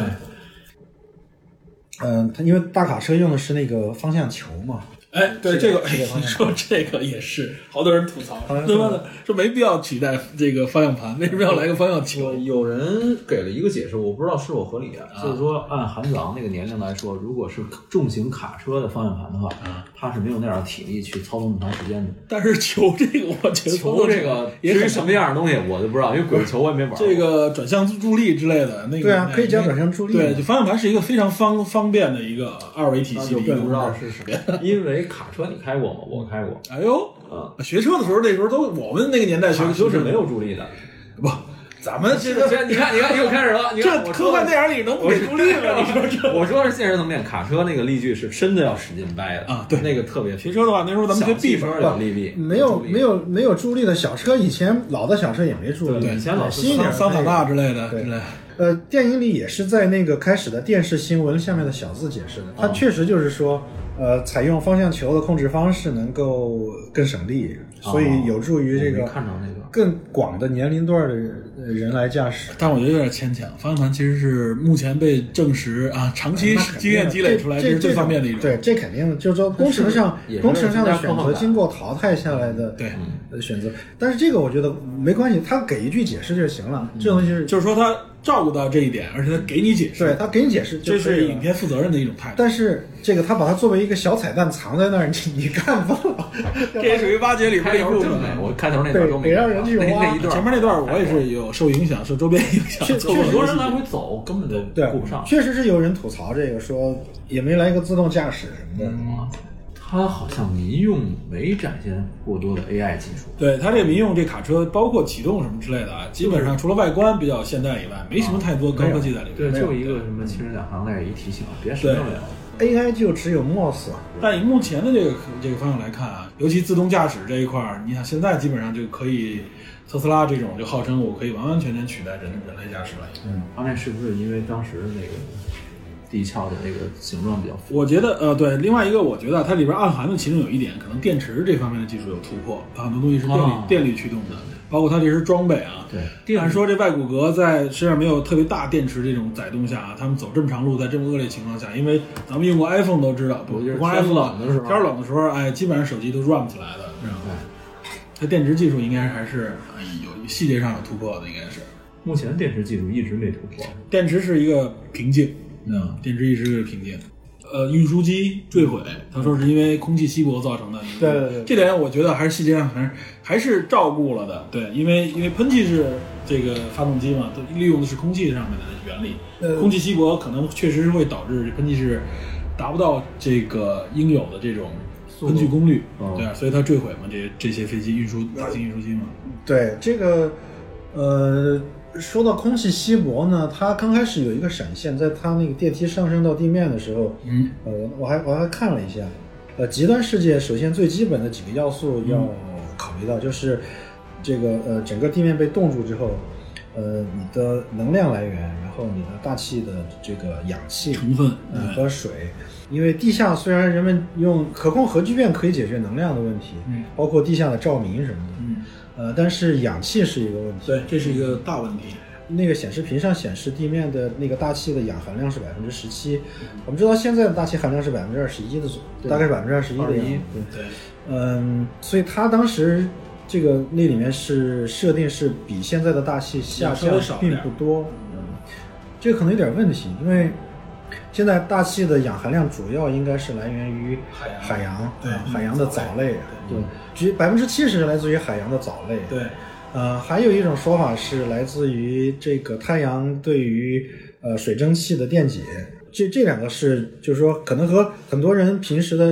日常的认知有些出因入为，是跟植物提供的，不是来自于就主要不是来自于这种植物地表植物的光合作用。对，所以海洋冻结了，海洋冻结之后，很氧气的含量会是一个很大的问题。而且它燃烧，它一直是发动机这么大的大功率它燃烧燃的话烧会大，量不说不说大气层被吹散嘛，这本身耗氧应该也很严重的，对，对，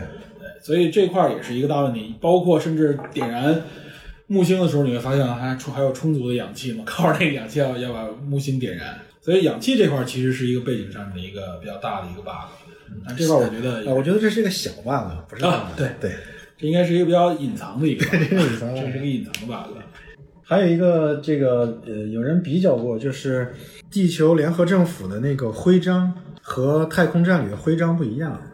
这哟，这个细节完全没注意对都到。没看见。对，这可能意味着太空这个太空站其实是有独立的这个决断权，决断权也好，或者是呃组织机构的这一个对一个独立组织应该对算是所谓的太空文明，舰队，比如像像大辽很多小说里都有这种星舰、星舰文明星，舰文星明舰文对明、星舰王国。地下城里边它好像展现有植物吧，我记得。有一棵树，对，地下城它可能是利用这种方式来解释地下城里的氧气是怎么来的，嗯，可能是啊，就我我见就到记着好像中间是一棵大树。对，有一棵树。对，其他的对我记得是有植物的，然后其他地儿我没看见，但是地表上面的氧气，我觉得这个很难。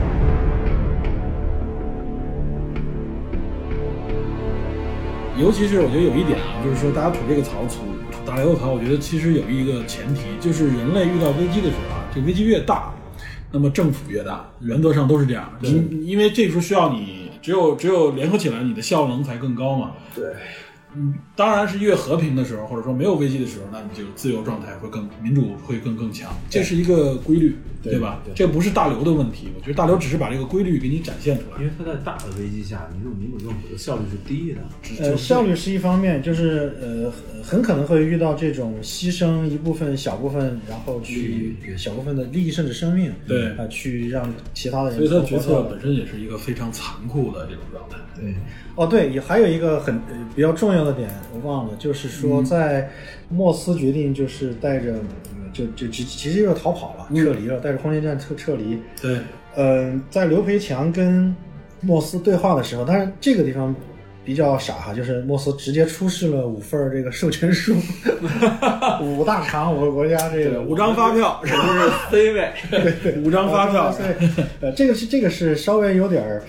不太自然的一点，嗯就是莫斯他他是说着说着，莫斯说这个我这个是经过授权的，嗯不看我给你看这授权书，呃，但其实我我想说的是，嗯、当时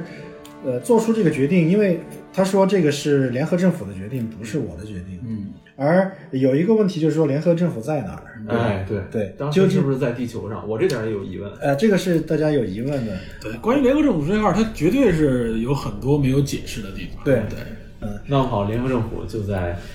空间站。呃，这是两派争议，有人就认为联合政府是就在空间站空间，站我认为联合政府肯应该是在在地面区。原则上按照他这个解释应该在地面上，但是我觉得啊，有一点，他亮出那五个文件来说，这我 PS 的文件的痕迹过于明显， 知道吧？当然了，其实他哪怕亮出来，就是整个儿就是人类当时决策确定的这个录像，也有可能 AI 也可以造假，因为现在像这种嗯啊 deep deep deep fake 之类的这种东西已经太强了，至少应该用这样的东西来表现，稍微好表现一点。下决策的过程。就是说，我觉得呃，跟他对话的不应该只是一个电话那边的声音，对，一个说法语，像吧，哪怕或者是一个虚拟的会议室，你这个是很很常用的一个，完全可以虚拟出来就是完全可以用影像，或者就是几几个人头嘛，一这个在很多这个康美里也有啊，对都是这么三 D，哪怕是三 D 投射出来一个人的形成象，对本不够啊。对，不用三 D 二 D 的，他这不需要，对他就是屏幕上有个人头，找一老外在这你儿。找一个会法语的人来，哇，这这个这个是吧？这成本太小，对这不不会最后差那么空几。空间站里已经有那么多各国的这个，他找不着人，咱咱侦探社里都可以找出会法语的人，他这里边去 哎说。哎哎哎，我操啊好，又来了。是这图但确实我，我我认为就是呃，联合政府是一定在地球上。对，联合政府应该在地球上。呃，在原著里面呢，联合政府是在地球发动机的控制室里，控制室里在面地球上。嗯，呃，这点电影是没有交代的。对，这嗯没有去解释清楚，也许可能是啊，想留梗，留给以后啊。呃，倒是阴谋论一点是可以设置出呃，很多当阴然谋了来，。就是没有交代的清楚，没有交代清楚的是可以留下未来的余地的。对对。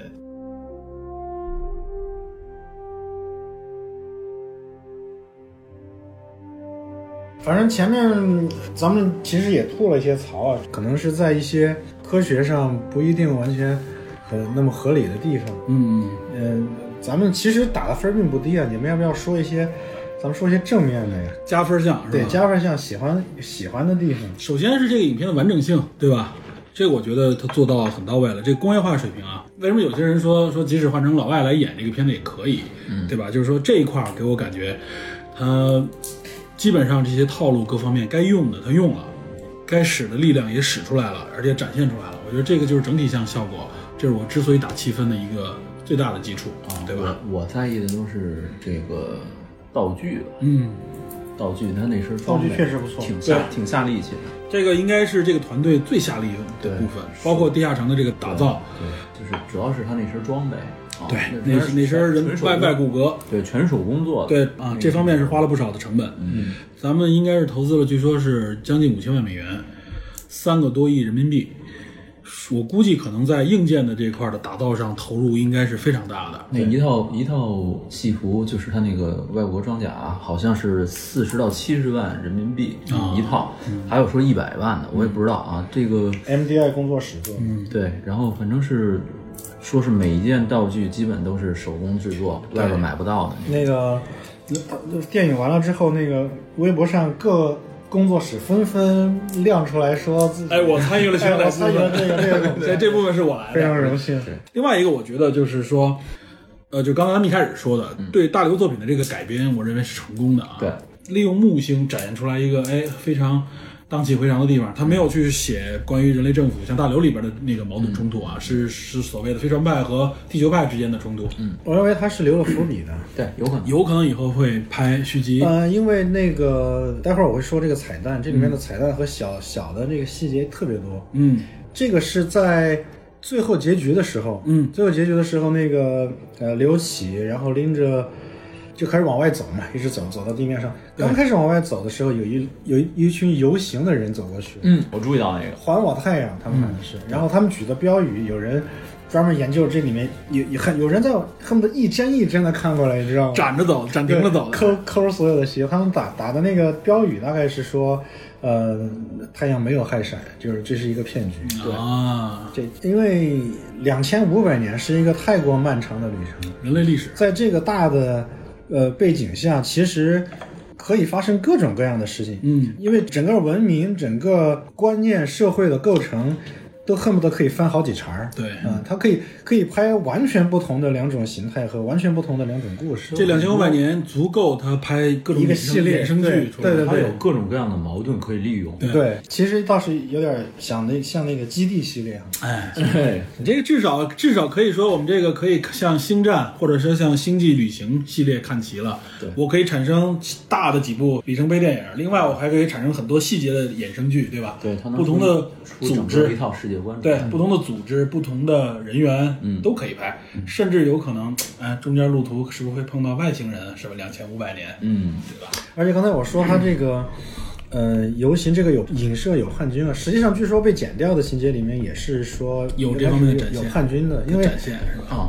因为我一开始从预告片开始我就有一个问号，就是这帮人带着枪干嘛呀？嗯，哎，你又没有敌人，对你随便到哪儿还要么又拎着一个，这也是我要一直想吐吐槽 的，知道吗？又拎着所有人枪，所有人都带着这个这个武器装备啊而，且但实际还是加上特整林个过程当中，基本上其实没有任何一 个地方要求必须用枪的，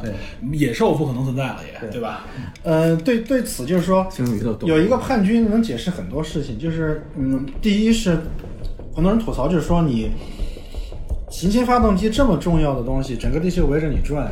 当它出故障的时候，这个火石在它周围竟然没有备件儿，嗯，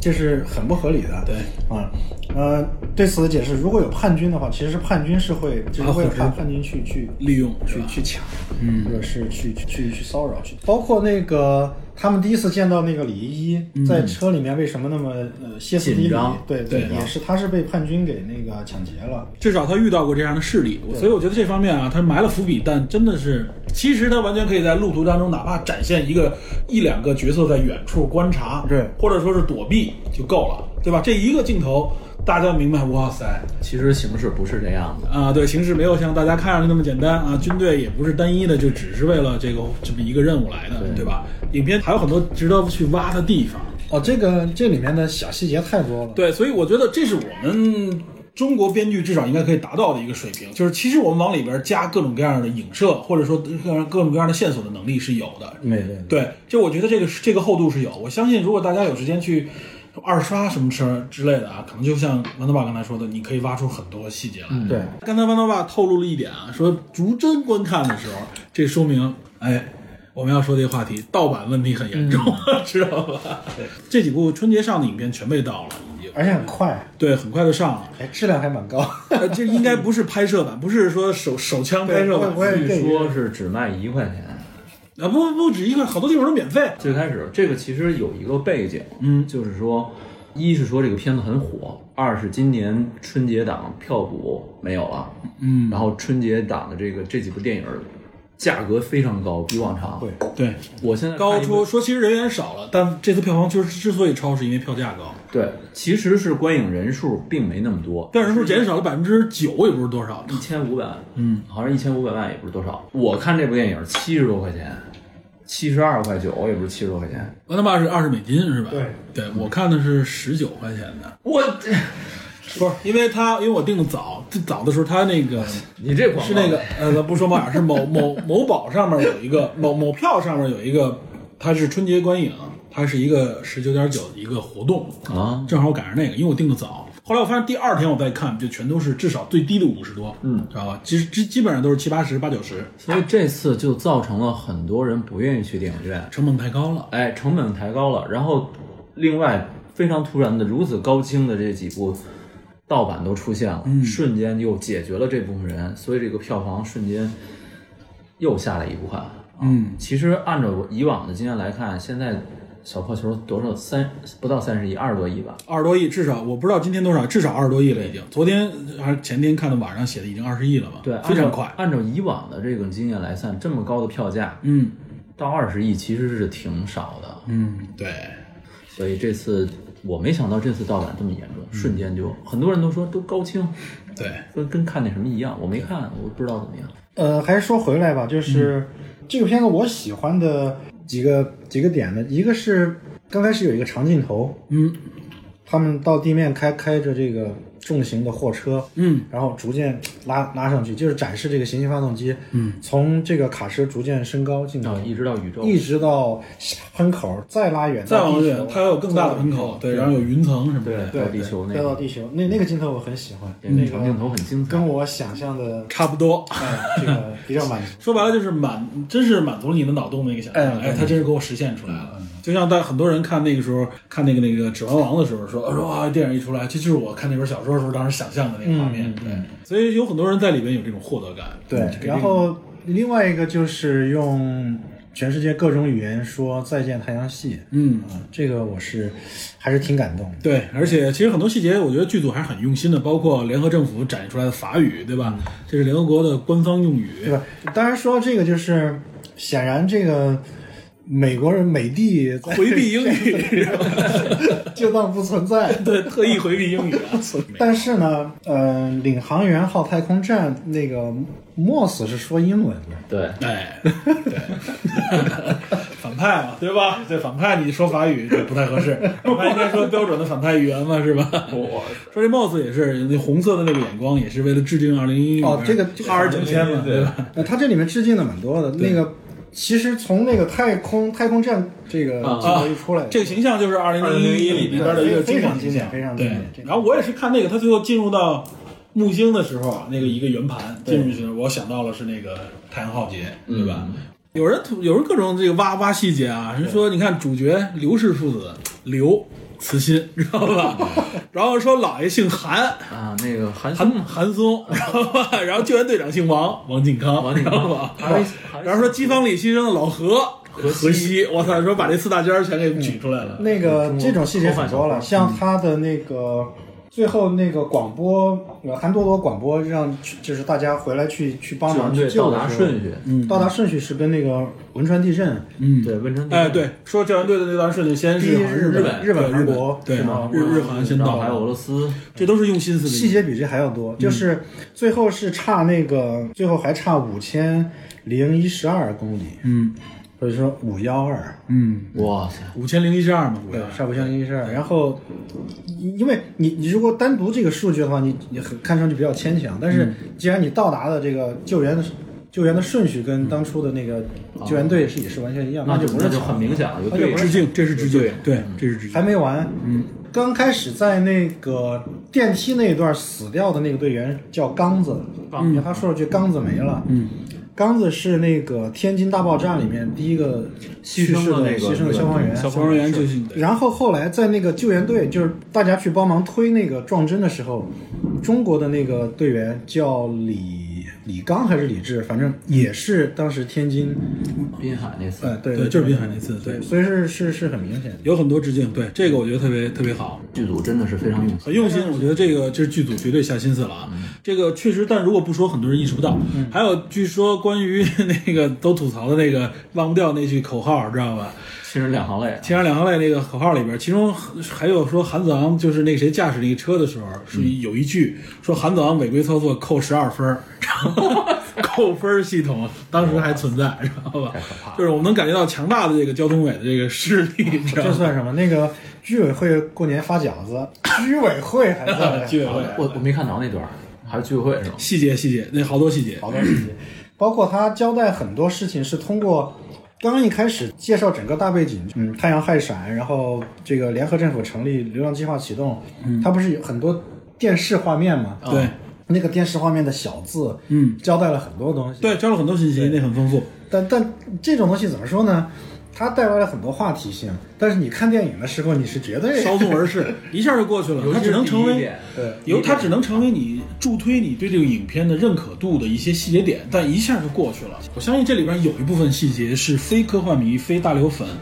就体会不到的内容。嗯对，反但反正这个这个片子其实是值得回味的，嗯，还有很多对，就而且我相信啊，当这部影片提升到一个话题性的时候啊，嗯它里边很多元素也就会成为话题性当中你要去寻找的话题点了，对吧？嗯所以经典经典就会成为这样的经典。对总的来说还是一个呃非常好的开端。对。对，所以这个是这个影片里边，我们刚才说了啊，有无论是软性上面我们一些评述，还有硬性上面的一些评述啊。其实我们之所以评述它，简单评述一下，是为了照顾后边儿咱们要说的最大的这一块儿，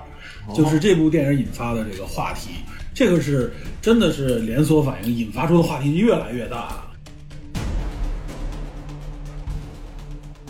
然后这个影片啊，咱们刚才不是说了好多情怀，咱们就说沿着大刘说啊。首先，引发了一大群人啊，我我是没想到的是对大刘的这个这种轰炸型的这种抨击啊，有有一部分人是特别维护大刘，说大刘这个想象力如何如何多丰富，然后呢这个鸿篇巨制如何多牛，然后这一人肩起整个的中国科幻大旗，有些人这么去吹。然后另外就有一批人站起来挑战大刘的宇宙观、人生观，甚至认为，就像你刚才说的，说大刘的这这个写法，它体现出来，首先他是一个毛派，然后另外呢又说他是一个啊，这个甚至是上升到了纳粹主义的这个角度啊，法西斯美学，那对跟他跟法西斯对还不完全是然一回事儿。后稍微婉转一点，就说他实际上是社会达尔文主义，知道吧？也有我我甚至在群里边跟一个人聊的时候，他说啊，大刘是个毛粉，怎么样？然后说说，我就问他，我说你觉得毛派毛本人是支持社会达尔文主义的吗？这和毛的自己的态度是完全相悖的。但是那些人就说我不管，反正我认为他啊就是这样，哎，提提提也就是这我就是不管有点这事儿特别明显。我是觉得这有一点点怎么说呢，就是超出了对偏激超出了理性讨论的范围对了啊。偏激，对，后来我分析了一下，我是这么觉得啊，我相信这些人不是直接针对大刘来的态度，也不是针对电影本身，他实际上他针对的是喜欢大刘和捧大刘的那批追捧大刘那对波人嗯那那波人，包括啊这个抵触，对，包括是那个上一集咱们谈的上一集里边，有些人对我对这个星际穿越这个态度的这个抨击，你知道吧？我没抨击，我只是不，觉得你这个嗯包括咱们在二群里边聊的时候，我发现有些人其实质疑的不是诺兰，是啊质疑的是诺吹，知道 吧？所以我必须澄清，我不是诺吹，哦呦哎哎呦我是一个比较理性的人，知道吧？我只是觉得这部影片达到了我的一个是哎吧，我认可的奖。好好挺好对，所以我觉得理性的来看啊，就是大家的这个情绪，我认为反对的也好，支持的也好，我都能理解。而且很多人，其实我认为啊，客观的说，他不是针对大刘，他是为了针对那些他们认为的疯狂的拥护者，他想利用这种方式来刺激你，或者说来警醒你。说到这点，我突然产生出来的一些态度，嗯那部分就是吹捧，啊就是说忽视掉大刘作品的一些不足和缺陷，嗯，过分拔高这部电影和小说原著的这对这部分人，甚至把《三体》捧上天。哎，，对这部分人其实是一种心理缺失的一种一种状态，我觉得是，他可能是说一直缺失某种东西。咱们这么聊天，他需要某一某一部分内容、某一部分东西，或者是不管是说影音娱乐某一样东西来填补自己，来标榜自己。对，尤其是对于科幻这个一个说白了啊，科幻本来不是一个大众话题，不是一个全全体话题，科幻是一部分所谓的大家说理工男也好，或者科幻迷也好，或者宅男也好喜欢的内容。但是现在确实有很多主流文化被这些宅文化所替代，对吧？原来我们认为的动漫也好，包括像你说的英雄漫画也好，包括科二次幻，元对二次元这些东西都已经成为，就是这些人成长起来，他成为了社会主流了。主流了所以一些传统文化里边的人，包括可能不太喜欢这些话题的人的时候，有一些人他们的态度是什么呢？我要喜欢科幻的话，我得找一个有代表性的人。代表性。哎，他可能找到了大刘，而且看到了他一两部作品以后，觉得哎呦确实不错，超出了他的想象力的时候，他就认为大刘是我的一个在这方面认知的一个代表。这部人还是比较还算是能理解的，对，但比这更畸形一点的，就是说完全吹捧的那种，嗯啊，就是过分的拔高就是那咱们种，之前说的嘛，这个黑暗森林体系啊，哎或者说是对这个啊，是吧？降维打击，降维打击已经成为自己人生信条了。对，那个就有点儿过了。然后这部分人其实和打击这部分人的类似，他俩是两个对立的，对完一全体两面。嗯都是忽视了某些客观的存在，而过分的强调某一个点或者某几个方面去攻击。嗯你们说的深度在哪儿？就在你们群里啊，还是在？不止啊，在微博在微博上上面、在知乎、豆瓣上都有。这其实在哪个圈呃子一都直有，都有嘛。这个哪个圈子？但是这次是一个集中的爆发，哦这是次吗因为这次真的是因是为这么整搞个《流浪地球》这部电影的火爆，嗯还有这个种种事件吧，对，综合起来，现在整个这个，对不得了我我那个小小的一个几个关注的几个人吧，嗯微博里面就截然不同，对大刘这个《流浪地球》有不尽相同哎的想说起法。来倒也是，就连我们我们中学同学群那种做国国际贸易服装的大姐大妈们，也今天跟我聊，平时只晒娃的人是吧？ 对，聊《流浪地球》和大刘，嗯，这已经成为文化事件了。你想啊，首先中央电视台都报道了，嗯，这属于很少人见民的。日报，人民日报对吧？上一次可能也就是战狼了吧？战狼好像有这么大宣传阵势吗，我没注意， 我忘了，我那个展览我都没看。哎，说到这一点啊，除了大刘本人以外，第二个话题焦点人物就是吴京。哎，吴京的这个态度，咱们之前就说了，啊有些人， 我看到咱们群里边有些人就是说，因为吴京，他选择我绝不看这部电影，甚至就给一星儿，对，直接就说因为吴京啊，这吴京的展现就是如何如何给一星啊，这个我这也是一体两面啊。我我记得我好像给弯刀爸转过那篇文章，还是一个叫什么北美留学群的一个地方，我感觉那就是一个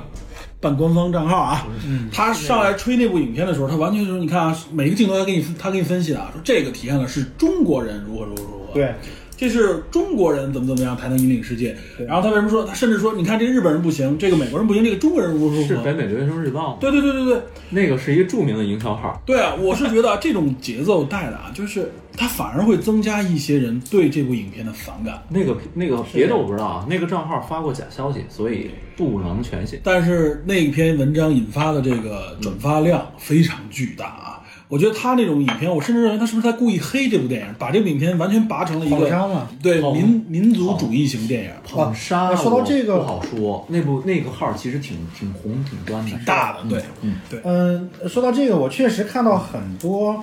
嗯、对于《流浪地球》非常，呃，捧这个电影的，呃可能绝大部分的捧，呃，都来自于这个民族化的表达，没错就没错是认为它是代表了民族主中义的中呃中国人中中国人的如科何幻，对，他们会列举这个电影，就是来来表示中国式的科幻和好莱坞式的有哪些不一样，嗯，啊、有哪些打破了好莱坞的这个垄断的这种角度。呃，垄断的角和他的整个手法，比如说，他们认为有有一个经常说的点是，他是不是一个个人英雄主义？他展示了集体主义集体主义，他为了展示家，为了为了国，哎，嗯，还有一个点我非常吃惊，就是上上一次咱们聊的时候，我都没提这个，因为我觉得不是特别重要。很多人认为《流浪地球》代表了呃东方式的、中国式的对于故土、对于家园的眷恋啊，就说是带着。家走嘛，对对对，当这这个个其实来源于郭帆的一个访谈，呃，这个这个说法其实很早就有，呃，不用郭帆访谈，在嗯对在大刘这作品有的时候就这对小说写出来的时候就有这嗯个评价，但是我看到是非常吃惊的，大刘自己看到也非常吃惊。对，就说呃，很显然他自己是没有往这个角度去想，对他完全是在一个，就是说，在所有你们逃脱灾难的时候，我这想法是最特别的。对对对，哦，他这时候我就觉得带着地球这很酷啊、嗯呃这个有一种呃震撼人心的美啊、呃我我就想表现这个东西，嗯、然后有人把它解读为这个就是中国人对于故土，就是死也要带着这个自己的家园，这个其实就这忽样视的忽视大刘自己是很吃惊的，嗯我我看到也很吃惊，因为我也完全没看出来这个 还有这一层的解读。但真的是啊，这个东西作品一旦出来，这解释权就不归但是作者所有。但是这个说法现在非常主流，对就是在很多评价里面都把这个拿出来作为一个主要的点来。我只是我说相信这不是大刘的想法，对，我相信啊，我关注的无论是朋友圈或者是微博啊，我看到的应该是和我价值观取向类似的人，我都能看到这样的信息。对，那我相信可能在一些，我相信一些普通电影观众里边，他可能看到的百分之九十都是这样的一种情绪在里面。嗯。就是太空战狼嘛，咱们说的当时这个别拍成太空战狼，但他们认为这就是太空战狼。这哪儿太空战狼啊了？我跟你说，妈，你配外星人了吗？但是你知道吗？有些人就认为他是太空战狼，然后呢，有些人就认为这部片子因为他是太空战狼，所以我我要反那就对给它一星儿， 哎，对，这就这已经完全大大家已经在脱离开影片现实的情况下去在讨论这部其电影。实有一个暗含的背景，就是说官方的宣传哎，对，在某种意义上给起到了一这种个片子正反作用。对，创造了一种反而起到负面的一点一点作用。对我们来说是负面，对对呃对，对大部分观众来说可能是正面这。就是官方的这个宣传语，其实不完全是电影想表达的意思。嗯，我我看了一下，是人民日报客户端啊，嗯，对他那个里面说的那个理论，就明显跟你感觉理理解是不太一样的，就完全一个另外一个角度解读是不吧太？一样的。这就是我们说的嘛，一部作品出来之后的解读，这个不归他所有对，了，不不归对你说什么也没用。对，但是因为它的影响力和它的官方性质，很多人可能就会认认为它的这个解读是官方的官方的声音，对哎，进而就会对这个部电影产生生一个曲解，甚至固定的看法，对，甚至是一种成见。这个时候，他这种所谓的异星，嗯甚至迁怒于豆瓣儿，嗯甚至迁怒于吴京，嗯，等等等等，就都会出现了。不要说他们了，就就波米他们的影评里面波米一下没有，他就认为这个是太空战狼太空战狼，对他认为只是说他表达的没有战狼那么直白，那么赤裸裸。藏着就是对，他说是藏着，他表达的更以含蓄、更手更阴险的，手法更太空阴 狼。更但是波米作为一个影评人，他应该知道这部电影的诞生就跟中影局有直接联系。啊这部电影其实跟《流超新星纪元》和《微纪元》三部电影，嗯，是最开始中影局找到一些著名的导演，嗯，和演员问谁愿意拍这三部，选一部。那些大牌导演说中国科幻没有这个能力，这个市场不够，工业基础不够，没有人最后辗转到了郭帆手里。郭帆是一个当时只拍过《同桌你》和嗯咱和们说这过个呃《连接历险记》这么一个不算著名的导演，郭帆就想赌一把。小导演赌一把哎，，他其实立项的时候就跟中影局有有直接联系。嗯啊，你不能说他抛开说这个层面，对吧？嗯因为你你你审批最起码得有，对吧嗯，又是说有一点政治任务那种感觉。对，波有米这么的人具体的呃论据就是主要是三个点吧，如果我我记没记漏的话，嗯嗯，第一个是嗯。呃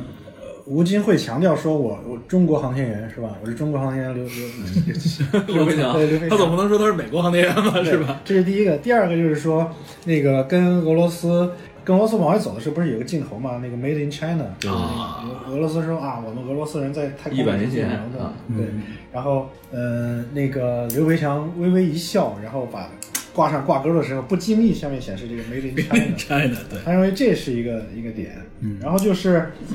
最后韩朵朵去喊话的时候，嗯，他认为这象征了就是说，呃，是呃中国人在主导这个、呃这次的行动，整个救援是吧嗯整个救援对，中国人在号召全世界的人，我觉得这这个个有一点牵强，太牵强了，有一点牵咱强。们刚才首先说说说吴京，他肯定不能演一个我是韩国航天员、日本航天员，这他妈不是神经病嘛，对吧？美国人演的 也都不会给你演我是俄罗斯航天员，对吧？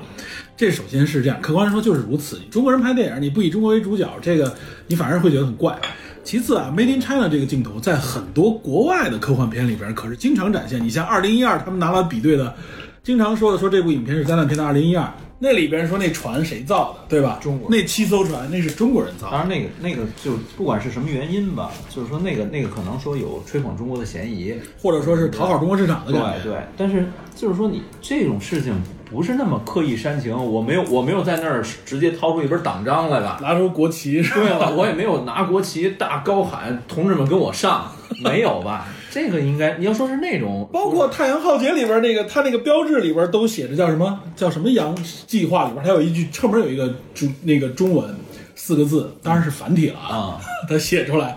都被影迷们挖出来了。就说很多细节里边，大家是你说它是致敬中国元素，还是觉得未来社会里边中国的这种文化可能给人感觉影响力更大，都有可咱能。们抛开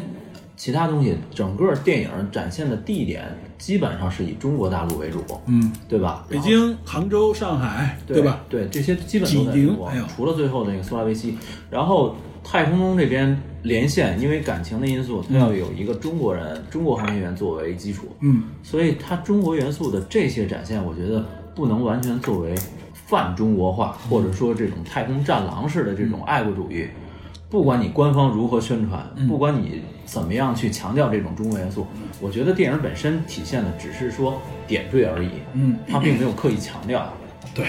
我是觉得这个完全在，我是一个大家都知道， 我是一个比较反动的，哎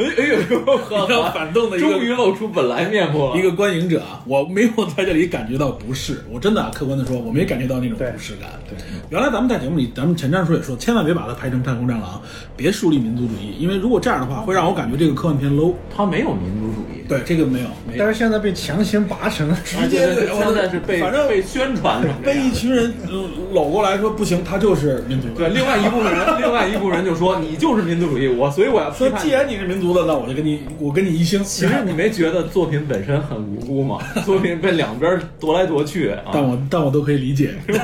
但我都可以理解。你不理解能怎么办？ 你不理解能不，怎么办，我觉得这真的是成为文化现象了，对吧？就是，而且而且很多，我承认啊，媒体带节奏，哎，它必须要树立这种矛盾感，大家才关注嘛。我相信会有很多人，包括我们群里边有很多探员们还没有看这部电影呢，他们都还没看。有些人在犹豫当中，有些人说我本来就定的是从家回到工作的地方以后我再看，所以这个话题方兴未艾，炒作的一个点，真的没想到引发这么大的话题。嗯，没想一千个人心里就有一千个流浪 地球。对，真的是这样。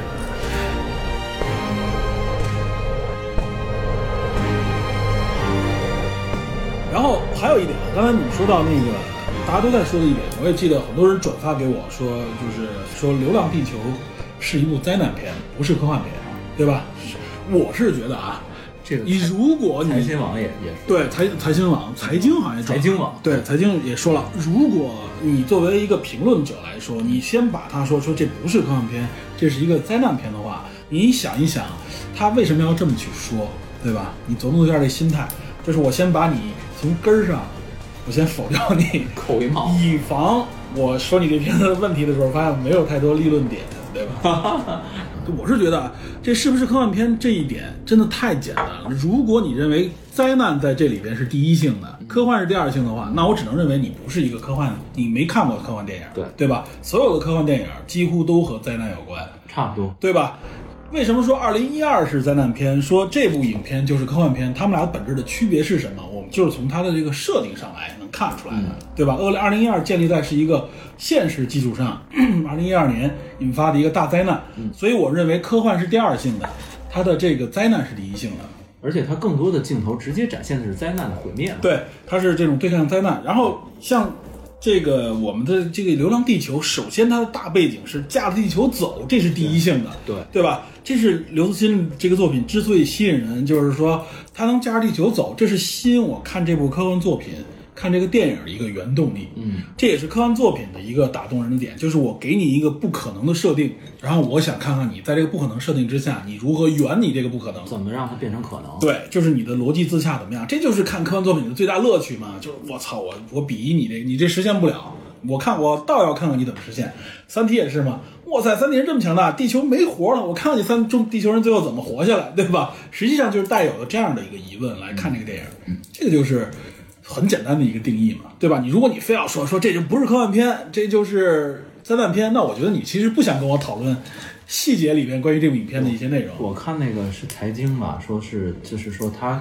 他好像是说以这种就是咱们刚才讨论这些 bug 入手，嗯，说它有多么多么不科学，嗯嗯来入手来否定它是科幻片儿，但其实恰恰科幻片儿才，咱们上一集节目说来着，科幻片儿本身就是带有虚构的，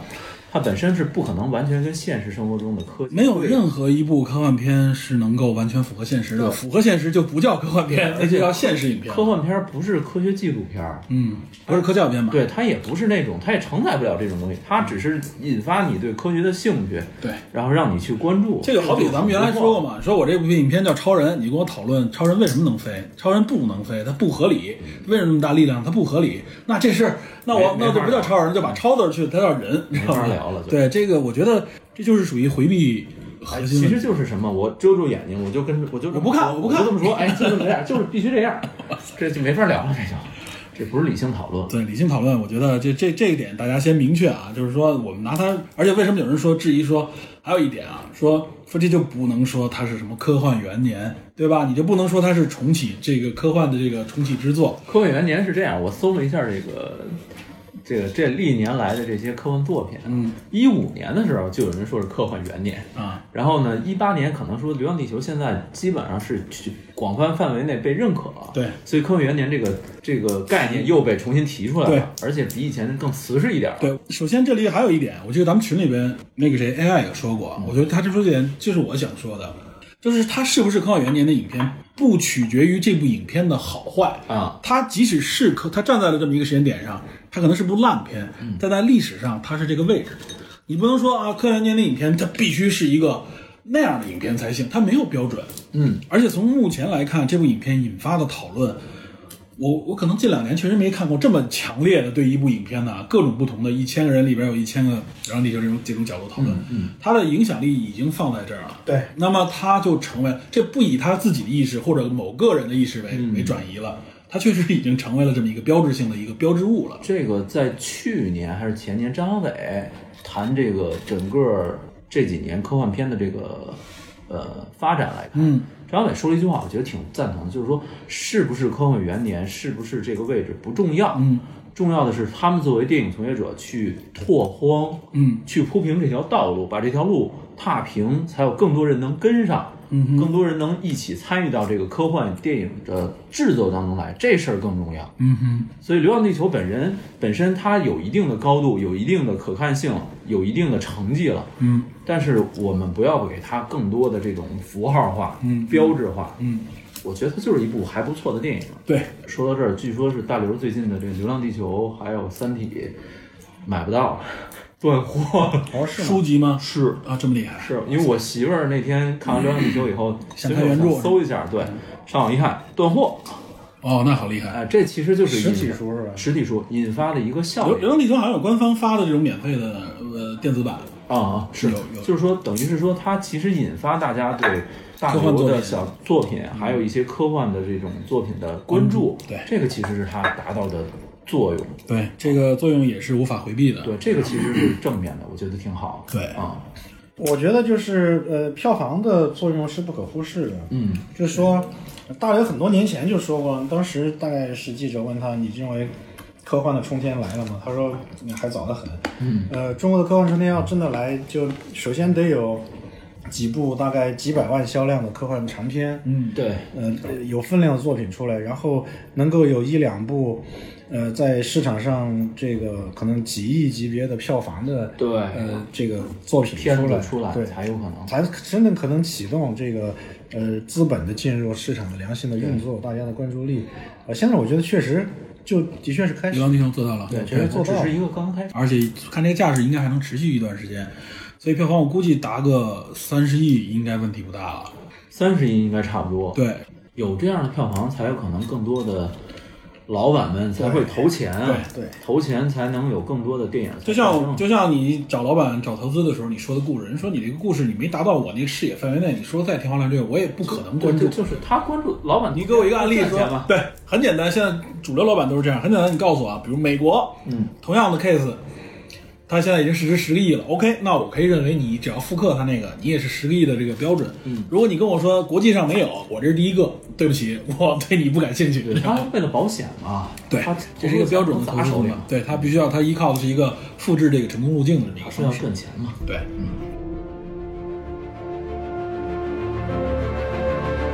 就这部片子，嗯，制作的时候反正是各种故事吧，嗯，一般来说呢，我是不太喜欢这种强调这些。呃，对，去强调我们当初多苦。所有电影都这样。对对，呃，但是我觉得这次因为科幻电影尤其不容易，对就是它的中国科幻电影，中科幻尤其不容易，嗯，它的难度比别的，呃，比比如说比动画，我觉得更要还要更大一些，难断难太多了。难太多了。所以，呃，确实还是值得一说的。对，我们都是站着一种可能质疑的角度去看待中国科幻的，对吧？嗯之前也也是有过一些所谓中国科幻，那真是对吧？看了以后就鼻子出血那种，你知道吗？受不了，知道吧？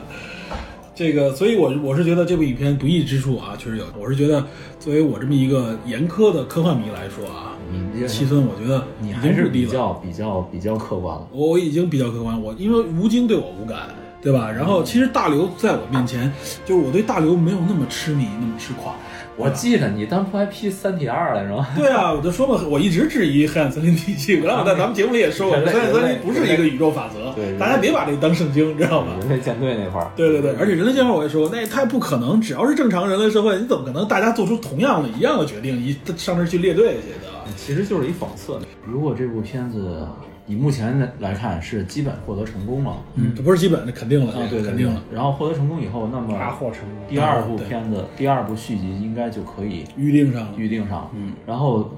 借着这个整个《流浪地球》宇宙的这个基础设定，一些呃影音，甚至舞台剧，甚至是漫画，啊，现在已经有同人小说了。啊，对嗯啊，这种这一点我觉得多挖掘。对，其实这样的话能够带动大家热情，然后整个的这个呃，它的话题性确丰实富起来。来了，包嗯括有很多网上的人已经去去做很多周边，嗯包括一些那个卡车我看到有画儿什么的对画儿，嗯，我觉得这块儿也是国外科幻电影的一个真正实力的另外一点，就是它周边是有很多可以带动起来的部分嗯啊，消费。你像比如说漫威系列，哇塞，它的周边那消费起来，对吧？人一啊就个买钢铁侠的一个模型几千块钱很正常，对吧？什么星战里边的一个千年隼啊，买不起。对，那个真是太贵了。包括你像宫崎骏的这种系列都是。对那么我们中国，我是觉得科幻里边你要建立科幻宇宙的话，你就得周边跟上，包括甚至游戏可能都会有啊。你这个周边元素够多，其实这些方面反而是片方、版权方能够赚取更多利益的地方。这是一个成熟的商业电影的体现。对啊，其实国外光靠票房并没那么多，它很多都是卖周边出来的。对，尤其中国的票房，你想中国的票房分账啊，像国外它还好，就是片方能拿到一半多一点儿，对对吧？然后中国这边，首先你能拿到将近一半儿，但是里边儿包括给电影协会的，包括交的税的，税，然后还这就将近有百分之八了，就还要给院线。对呃院线，尤其是中国片方这块儿啊，就有一个吃亏的一点，就是影院方在中国，影院方是一个大头儿，大头影院方自己就全票房百分之二十拿出来干什么？房租，哎，这是咱们的一个特别大的弱环。没错，呃，美国据说只能也就百分之五左右啊。从这里我们也能看到高房价对中国经济啊，哎对中国文化的影响有咱多国内期了我们塞，不是真的这是儿这样哎等。着呢。对啊，我觉得国外的大本儿在哪儿？在人员成本上，哎，它的成本高，但中国制这作费他妈是房租最多，我的。所以很多人问说，为什么这电影那么多还是亏？对它它其实不是，从投资的角度说嘛，说你必须达到二十亿以上才能开始盈利，对，然后呢，你达到多少多少亿以后，最后那个钱你最后算出来，可能能拿到就是影片方北京文化什么能拿到一两亿左右的这个利润，已经非常高了。但是在股市上，据说已经有了可能将近二十亿到五十亿左右市值的增长。然后据说是投资了呃《疯狂外星人》，包括像《喜剧之王》的那个公司，那就是春节过来一开盘，好像就跌下去了。肯定不行了。对，这两边是立刻能看到立竿见影的受票房的影响啊，这也能看到啊，电影投资还是，啊、这个风险非常大啊谨慎。对，这个我相信啊，科幻片是被燃起来了啊，我估计可能啊，随着这个点的开始啊，烂片也会增加，可能啊，在科幻片上面颗粒无收的没有我不会不会少见，是我吧？现在我现在已经嗅嗅到几部的这个味道了。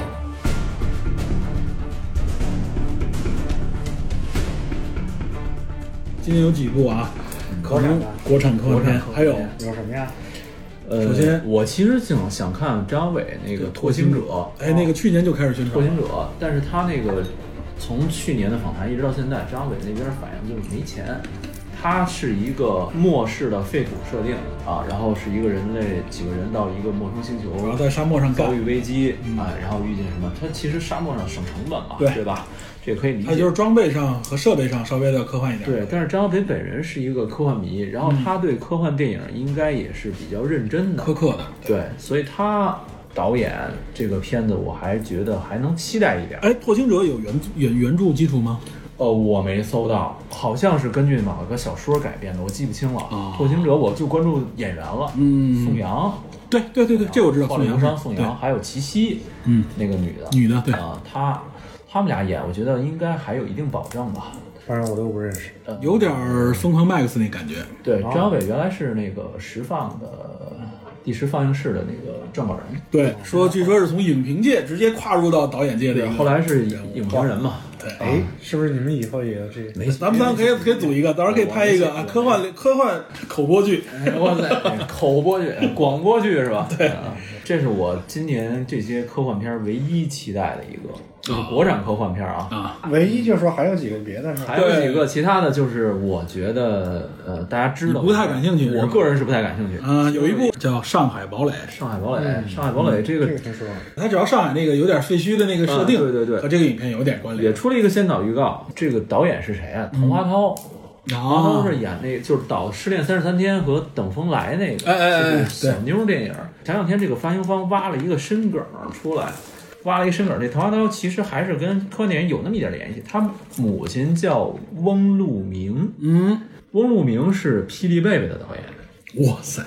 滕华涛的人家是母亲和科幻世家，原来是在这儿连上的。对，然后我觉得宣宣传方把这个梗挖出来，就是有点强行联系科幻片了。但是这个我觉得也可以一说嘛，这人科幻世家他妈拍《霹雳贝贝》，这我那啊哎还有我当年《霹另雳贝贝》的电视里边，我至少看过两哎遍。 然后主演是舒淇和鹿晗，我就觉得我对我对主演确实有点肝颤，啊对我尤就其是觉得对我对鹿晗有点呃就稍微确对实舒。淇还是一个不错的，需要需要能够好一点导演能带出光彩。鹿晗在，我是觉得啊，作为鹿晗这样的明星，如果鹿晗听我们这个节目的话，啊哎，不太可能，你想太多了。 或或者有他的粉丝啊，我是觉得像这样的演员，如果想在科幻片或者说想在一些影片里面突出自己，他要打破自己的明星形象去拍才可以。但是中国的所有演员几乎不打破自己的固常形象，偶像小生是不会的，很多主流不扮演丑员是吧？对很多演员也不打破，扮丑是最直接的方式。很多演员也不打破啊。这点我是觉得中国演员最欠缺的就是这一点。不是，我觉得分两方面啊，嗯一方面是题材所限，也不太可能。你像国外那些片子，敏感的那种，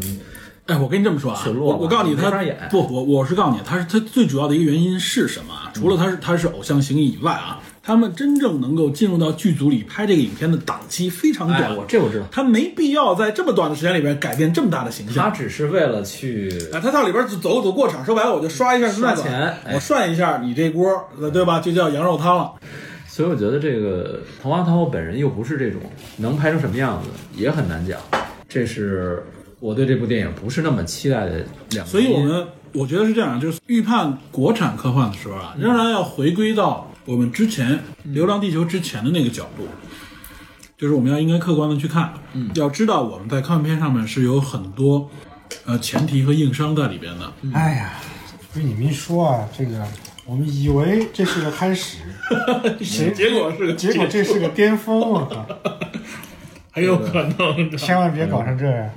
然后还有一个港片儿，叫、啊。那个早早的也出了预告片了，对叫《明日战记》。是由啊、是有很多大咖啊，古天乐啊，有刘青云、由古天乐，哎，主要是古天乐刘嘉玲、嗯张家辉，这都是大的 IP。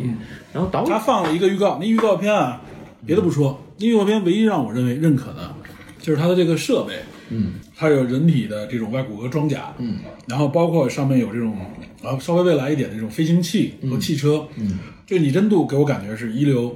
国际水平，不是给你感觉五毛特效。但是港片啊，港片我不得不说，现在的港片啊，灵魂是他最大的问题没有没有。对，他很有可能是在一个华丽的外表之下，给你感觉情节上面无法接受。我担心的是这一点。然后还有一部片子，管虎去年的一个片子，我不知道今年上不上映，叫《伊阿索密码》。原来这个片子好像叫《北极》，好像是有一个原著的这么一个东西，好像是去北极解决某种危机。但是，呃，演员赵立新在里边吐槽说，好多绿幕，啊，呃，可能也是相对来说更概念化、舞台化的那么一个片子。嗯，然后还有一个特别小众的一个片子叫《刺杀小说家》，然后那个片子是主演是雷大头、雷雷佳音。嗯嗯，然后他这个设定是说，对就是雷佳音为了寻找女儿下落，接受了杨幂扮演的一个人的任务，去刺杀一个小说家。但是他那个小说家笔下的那个故事能够直接影响现实的剧情，它是这么一个科幻概念。不是有点那《死亡笔记》那感啊，觉。对对，有点那感觉。反正，呃，我觉得可能说他这个片子如果能拍好的话，概念上还可以，因为就算这有点奇幻的感觉了，对这个片子，这片子导演谁是陆阳嚯，啊？是绣春刀的导演陆对啊阳，。陆阳还是不错的，我认我我挺认可陆阳，对，所以这片子应该还从导演角度讲，还值得期待一有点。期待的点嗯是吧？对，这是我最近看到的这几部。然后我觉得我的印象里，我香港的科幻是不太会，嗯、拍这种严肃的科幻，对哪怕它特特效可以做的还不错。，对，他就灵魂这块儿，他不是科幻范儿，对，它特别有香港本土味儿，哦嗯，就老转着转着就开始往本土的那种，黑社会，或者是那种反正我妖魔鬼大概怪不、妖灵邪道那种方面因去了。为包括就是从科幻小说来讲，像倪匡啊什么的，我也是不太嗯喜哎，对我也不是特别感不冒，太感冒对他们写的这个科幻，给你感觉还是有点武侠风的那嗯对，种就感觉。特别像武侠，可能他是为了照顾港、香港本地威威的斯理系列本土的这种这种这种感觉。哎倪匡从他自己的呃观念上来说，他他曾经嘲笑过，他说那个所谓什么硬科幻，他认为是一个很可笑对的。他对技术性的这种东西不太开对眼他一看他他是他是他没有那种敬畏感，像像大刘就是说，对于宇宙，呃，他有一种像宗教一样的敬畏感。哎，你说的这一点就是啊，就是很多人吐槽大刘说他是集体主义，什么什么这个主义社社会达尔文，我觉得都不准确。是我觉得唯一说大刘有主义的话，你可以给他扣一帽子是什么呢？他说科技至上主义，啊，他确实是比较理性，嗯，而倪匡就是他完全刚好相反，他是完全没有敬畏感的，他就是在玩一下。大刘他们这一批作家还是分阵营的，嗯，因为他他曾经专门写文章批评过，呃，大概八九十年代的一些大陆的科幻小说，就他认为他们也是缺乏这种对于宇宙的宏大和深邃的敬畏感。他就举了些例子，他就说他，因为他刚看了大概某一部什么科幻世界又登了一篇，然后他就说当时他写的是一个追逐战，就是这个大概是星际海盗在前面跑啊，这个星际战警在后面开着飞船追，大家飞过了一个又一个星球，然后突然觉得前面不对，又一个急转，然后又 飞到下一个星球，到底在找哪个星球落脚什么的。有有一些很宏大的问题，因为宇宙太大了，而光速相相比宇宙来说又太慢了。嗯嗯，这这是一个最基本的设定。所以在星际之间的旅行，就现在我们知道的，它它是一种很残酷的美。嗯动辄成千上万年的这种这种征途，你想最近的比邻星那不是说四点二光年，这是一个极长极长的一个距离，对吧？这已经基本上屏蔽掉了所有你能感知到的短时间之内的文化的存在了。以我们目前的对这个几十代人扔进去，你是你可能你根本就连连个距离，连一点点距离还没走完。光速这个屏障是无人能够超越的，只有啊利用虫洞 星际穿越嘛。是吧来了啊，对，每一集说一遍这个叨我唠一遍。我没冤冤枉他，他还说他自己不是诺兰吹，我本来以为说虫洞不要引到星战，你说六马又碰到又碰到星际穿越，有关星际穿越啊，大家要忽略掉诺兰的存在。 不，有关星际穿越啊，Peter 一定得聊，而且不止聊一期，这这 flag 七期都立，让我不断的堆高大家的想象，你知道吗？是这样，因为我们聊我期待科幻，我们不能，我们绕不开科幻的顶峰。又来了，又来了。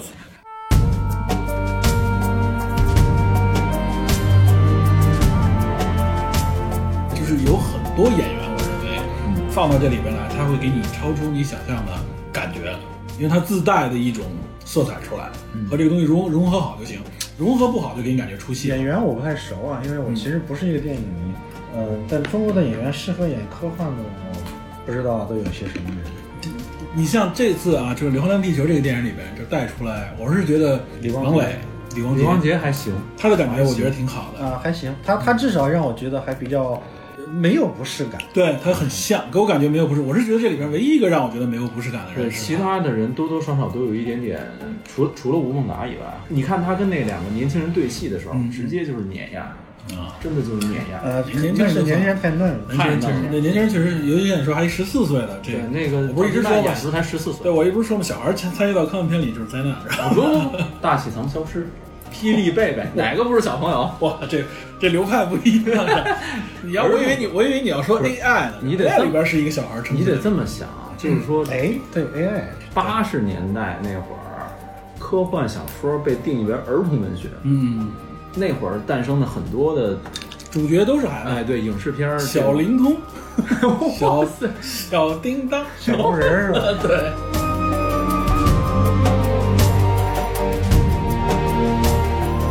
这部片子还是值得一看。对，呃，没有看的观众还是可以去电影院一看。呃，这个主旋律没有当家想的那么的强硬。你说它有没有主旋律呢？可能会有一点，但是真的我们是觉得这部影片没有去弘扬所谓的民族主义啊，嗯，也没有，我认为没有出现所谓的太空战狼这样的情节，对。然后我们诟病它的地方是，我们觉得人物这块儿它还是缺少笔墨，缺乏立体感。但是呢，得到一些信息就是说，它可能人物这块儿是剪切掉了一些信息导致的，所以这个我们也能理解。但是影片的整体感给我的感觉是 OK 的，有遗憾，但是能看。对，没有让我觉得最后让我觉得崩塌。对，呃，我觉得大家不用太受到这种呃舆论的影响，就是说，呃，对于电影的这种评价呢，呃，它不可避免的是一个。呃，像一个正弦波一样这么浮动对的这种变化，就就是说呃，一般来说，刚开始的好评我理解就是说，大家对于呃中国拍的第一部呃像样的科严肃的意义上的科幻片的那个预期是很低的，所以导致了一开始大家发现哇，这个好像超出我的预预期，开始那个预期太多了，然后爆出一波很好的哦这个好评，嗯而且上来都是粉丝嘛。，对，爆出一波好评之后，那你的期待值调高了之后，很快很多人就发现好像又达不到我他们这个对，没有你们吹的这么给给强我嘛的。这个有很多问题这么神的去，你在给我九分和十分的这个这个高的预期之下，我看到这影片，如果我觉得可能七分的话，我会对，立刻觉得这是一然后它个又及很格。快的有一种反弹，呃不回落，很快就会回落，所以然后在这个回落以后，剩下的人就会觉得，啊，前后看过的人就会觉得带着这自己的节奏，你这个回落是不是有刻意的？哎，你是不是哎故意的来黑我这个我影觉片？得就是所以就形成了阵营。对看片儿还是需要理性的，有自己的判断。这也证明了啊，这部影片能承载这样的话题。呃，我觉得这部片子是绝对值得进影院的。对，嗯而且我通过刚刚跟你们俩聊很多细节，我发现我当时没有没有特别的注意，还有很多值得深挖的地方。对对对对。嗯啊对吧但确实，我印象里国产的电影这么，呃，有这么多小细节和彩蛋，值得成为，呃，这个餐桌话题的，呃，本身就还很啊是不少多。嗯对，本身不管什么类型电影，本身就很少就。你能看出这电影的用心打磨，对，嗯能感觉到。那咱们今天啊，就是很难得，这个预预期的前瞻之后，紧接着来了个评述，是吧？嗯，也算是我们节目的一个比较特殊的一次。对好像就只有灭霸那一期搞过一次这样。对啊前，前瞻和评述，对，前瞻和评述，但也没这篇幅大，那是两期加在一起，这咱这一块儿三期了。三期了。对，希望今天你剪出一 期啊。又刚才剪我跟刚才我跟那个 D P 还说呢，我说这个咱怎么着也剪一期， 再剪两期，这听友不干了，你们这加水加太多了， 这个你这这这一只王八得洗四 次澡，这种感觉。不是，主要还是文德爸来了以后，丰富了很多内容。对我们的话题一下就多，这也能看到啊，这豌豆爸也是很专业的这个科幻迷啊，在这方面是吧，贡献出很多脑白金来。我是科幻迷，不是影迷。对，那行，那咱们今天还是得感谢豌豆爸啊，对吧感谢豌豆爸感谢大家收听这期节目。嗯，呃，后边还有很多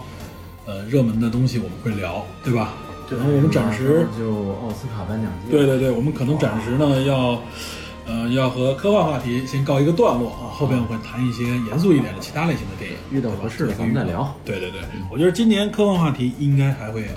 尤其是应该还会嗯应该还会有啊。对，我们希望刚才提到的《上海堡垒》也好，《拓星者》也好，或者是《明日战记》，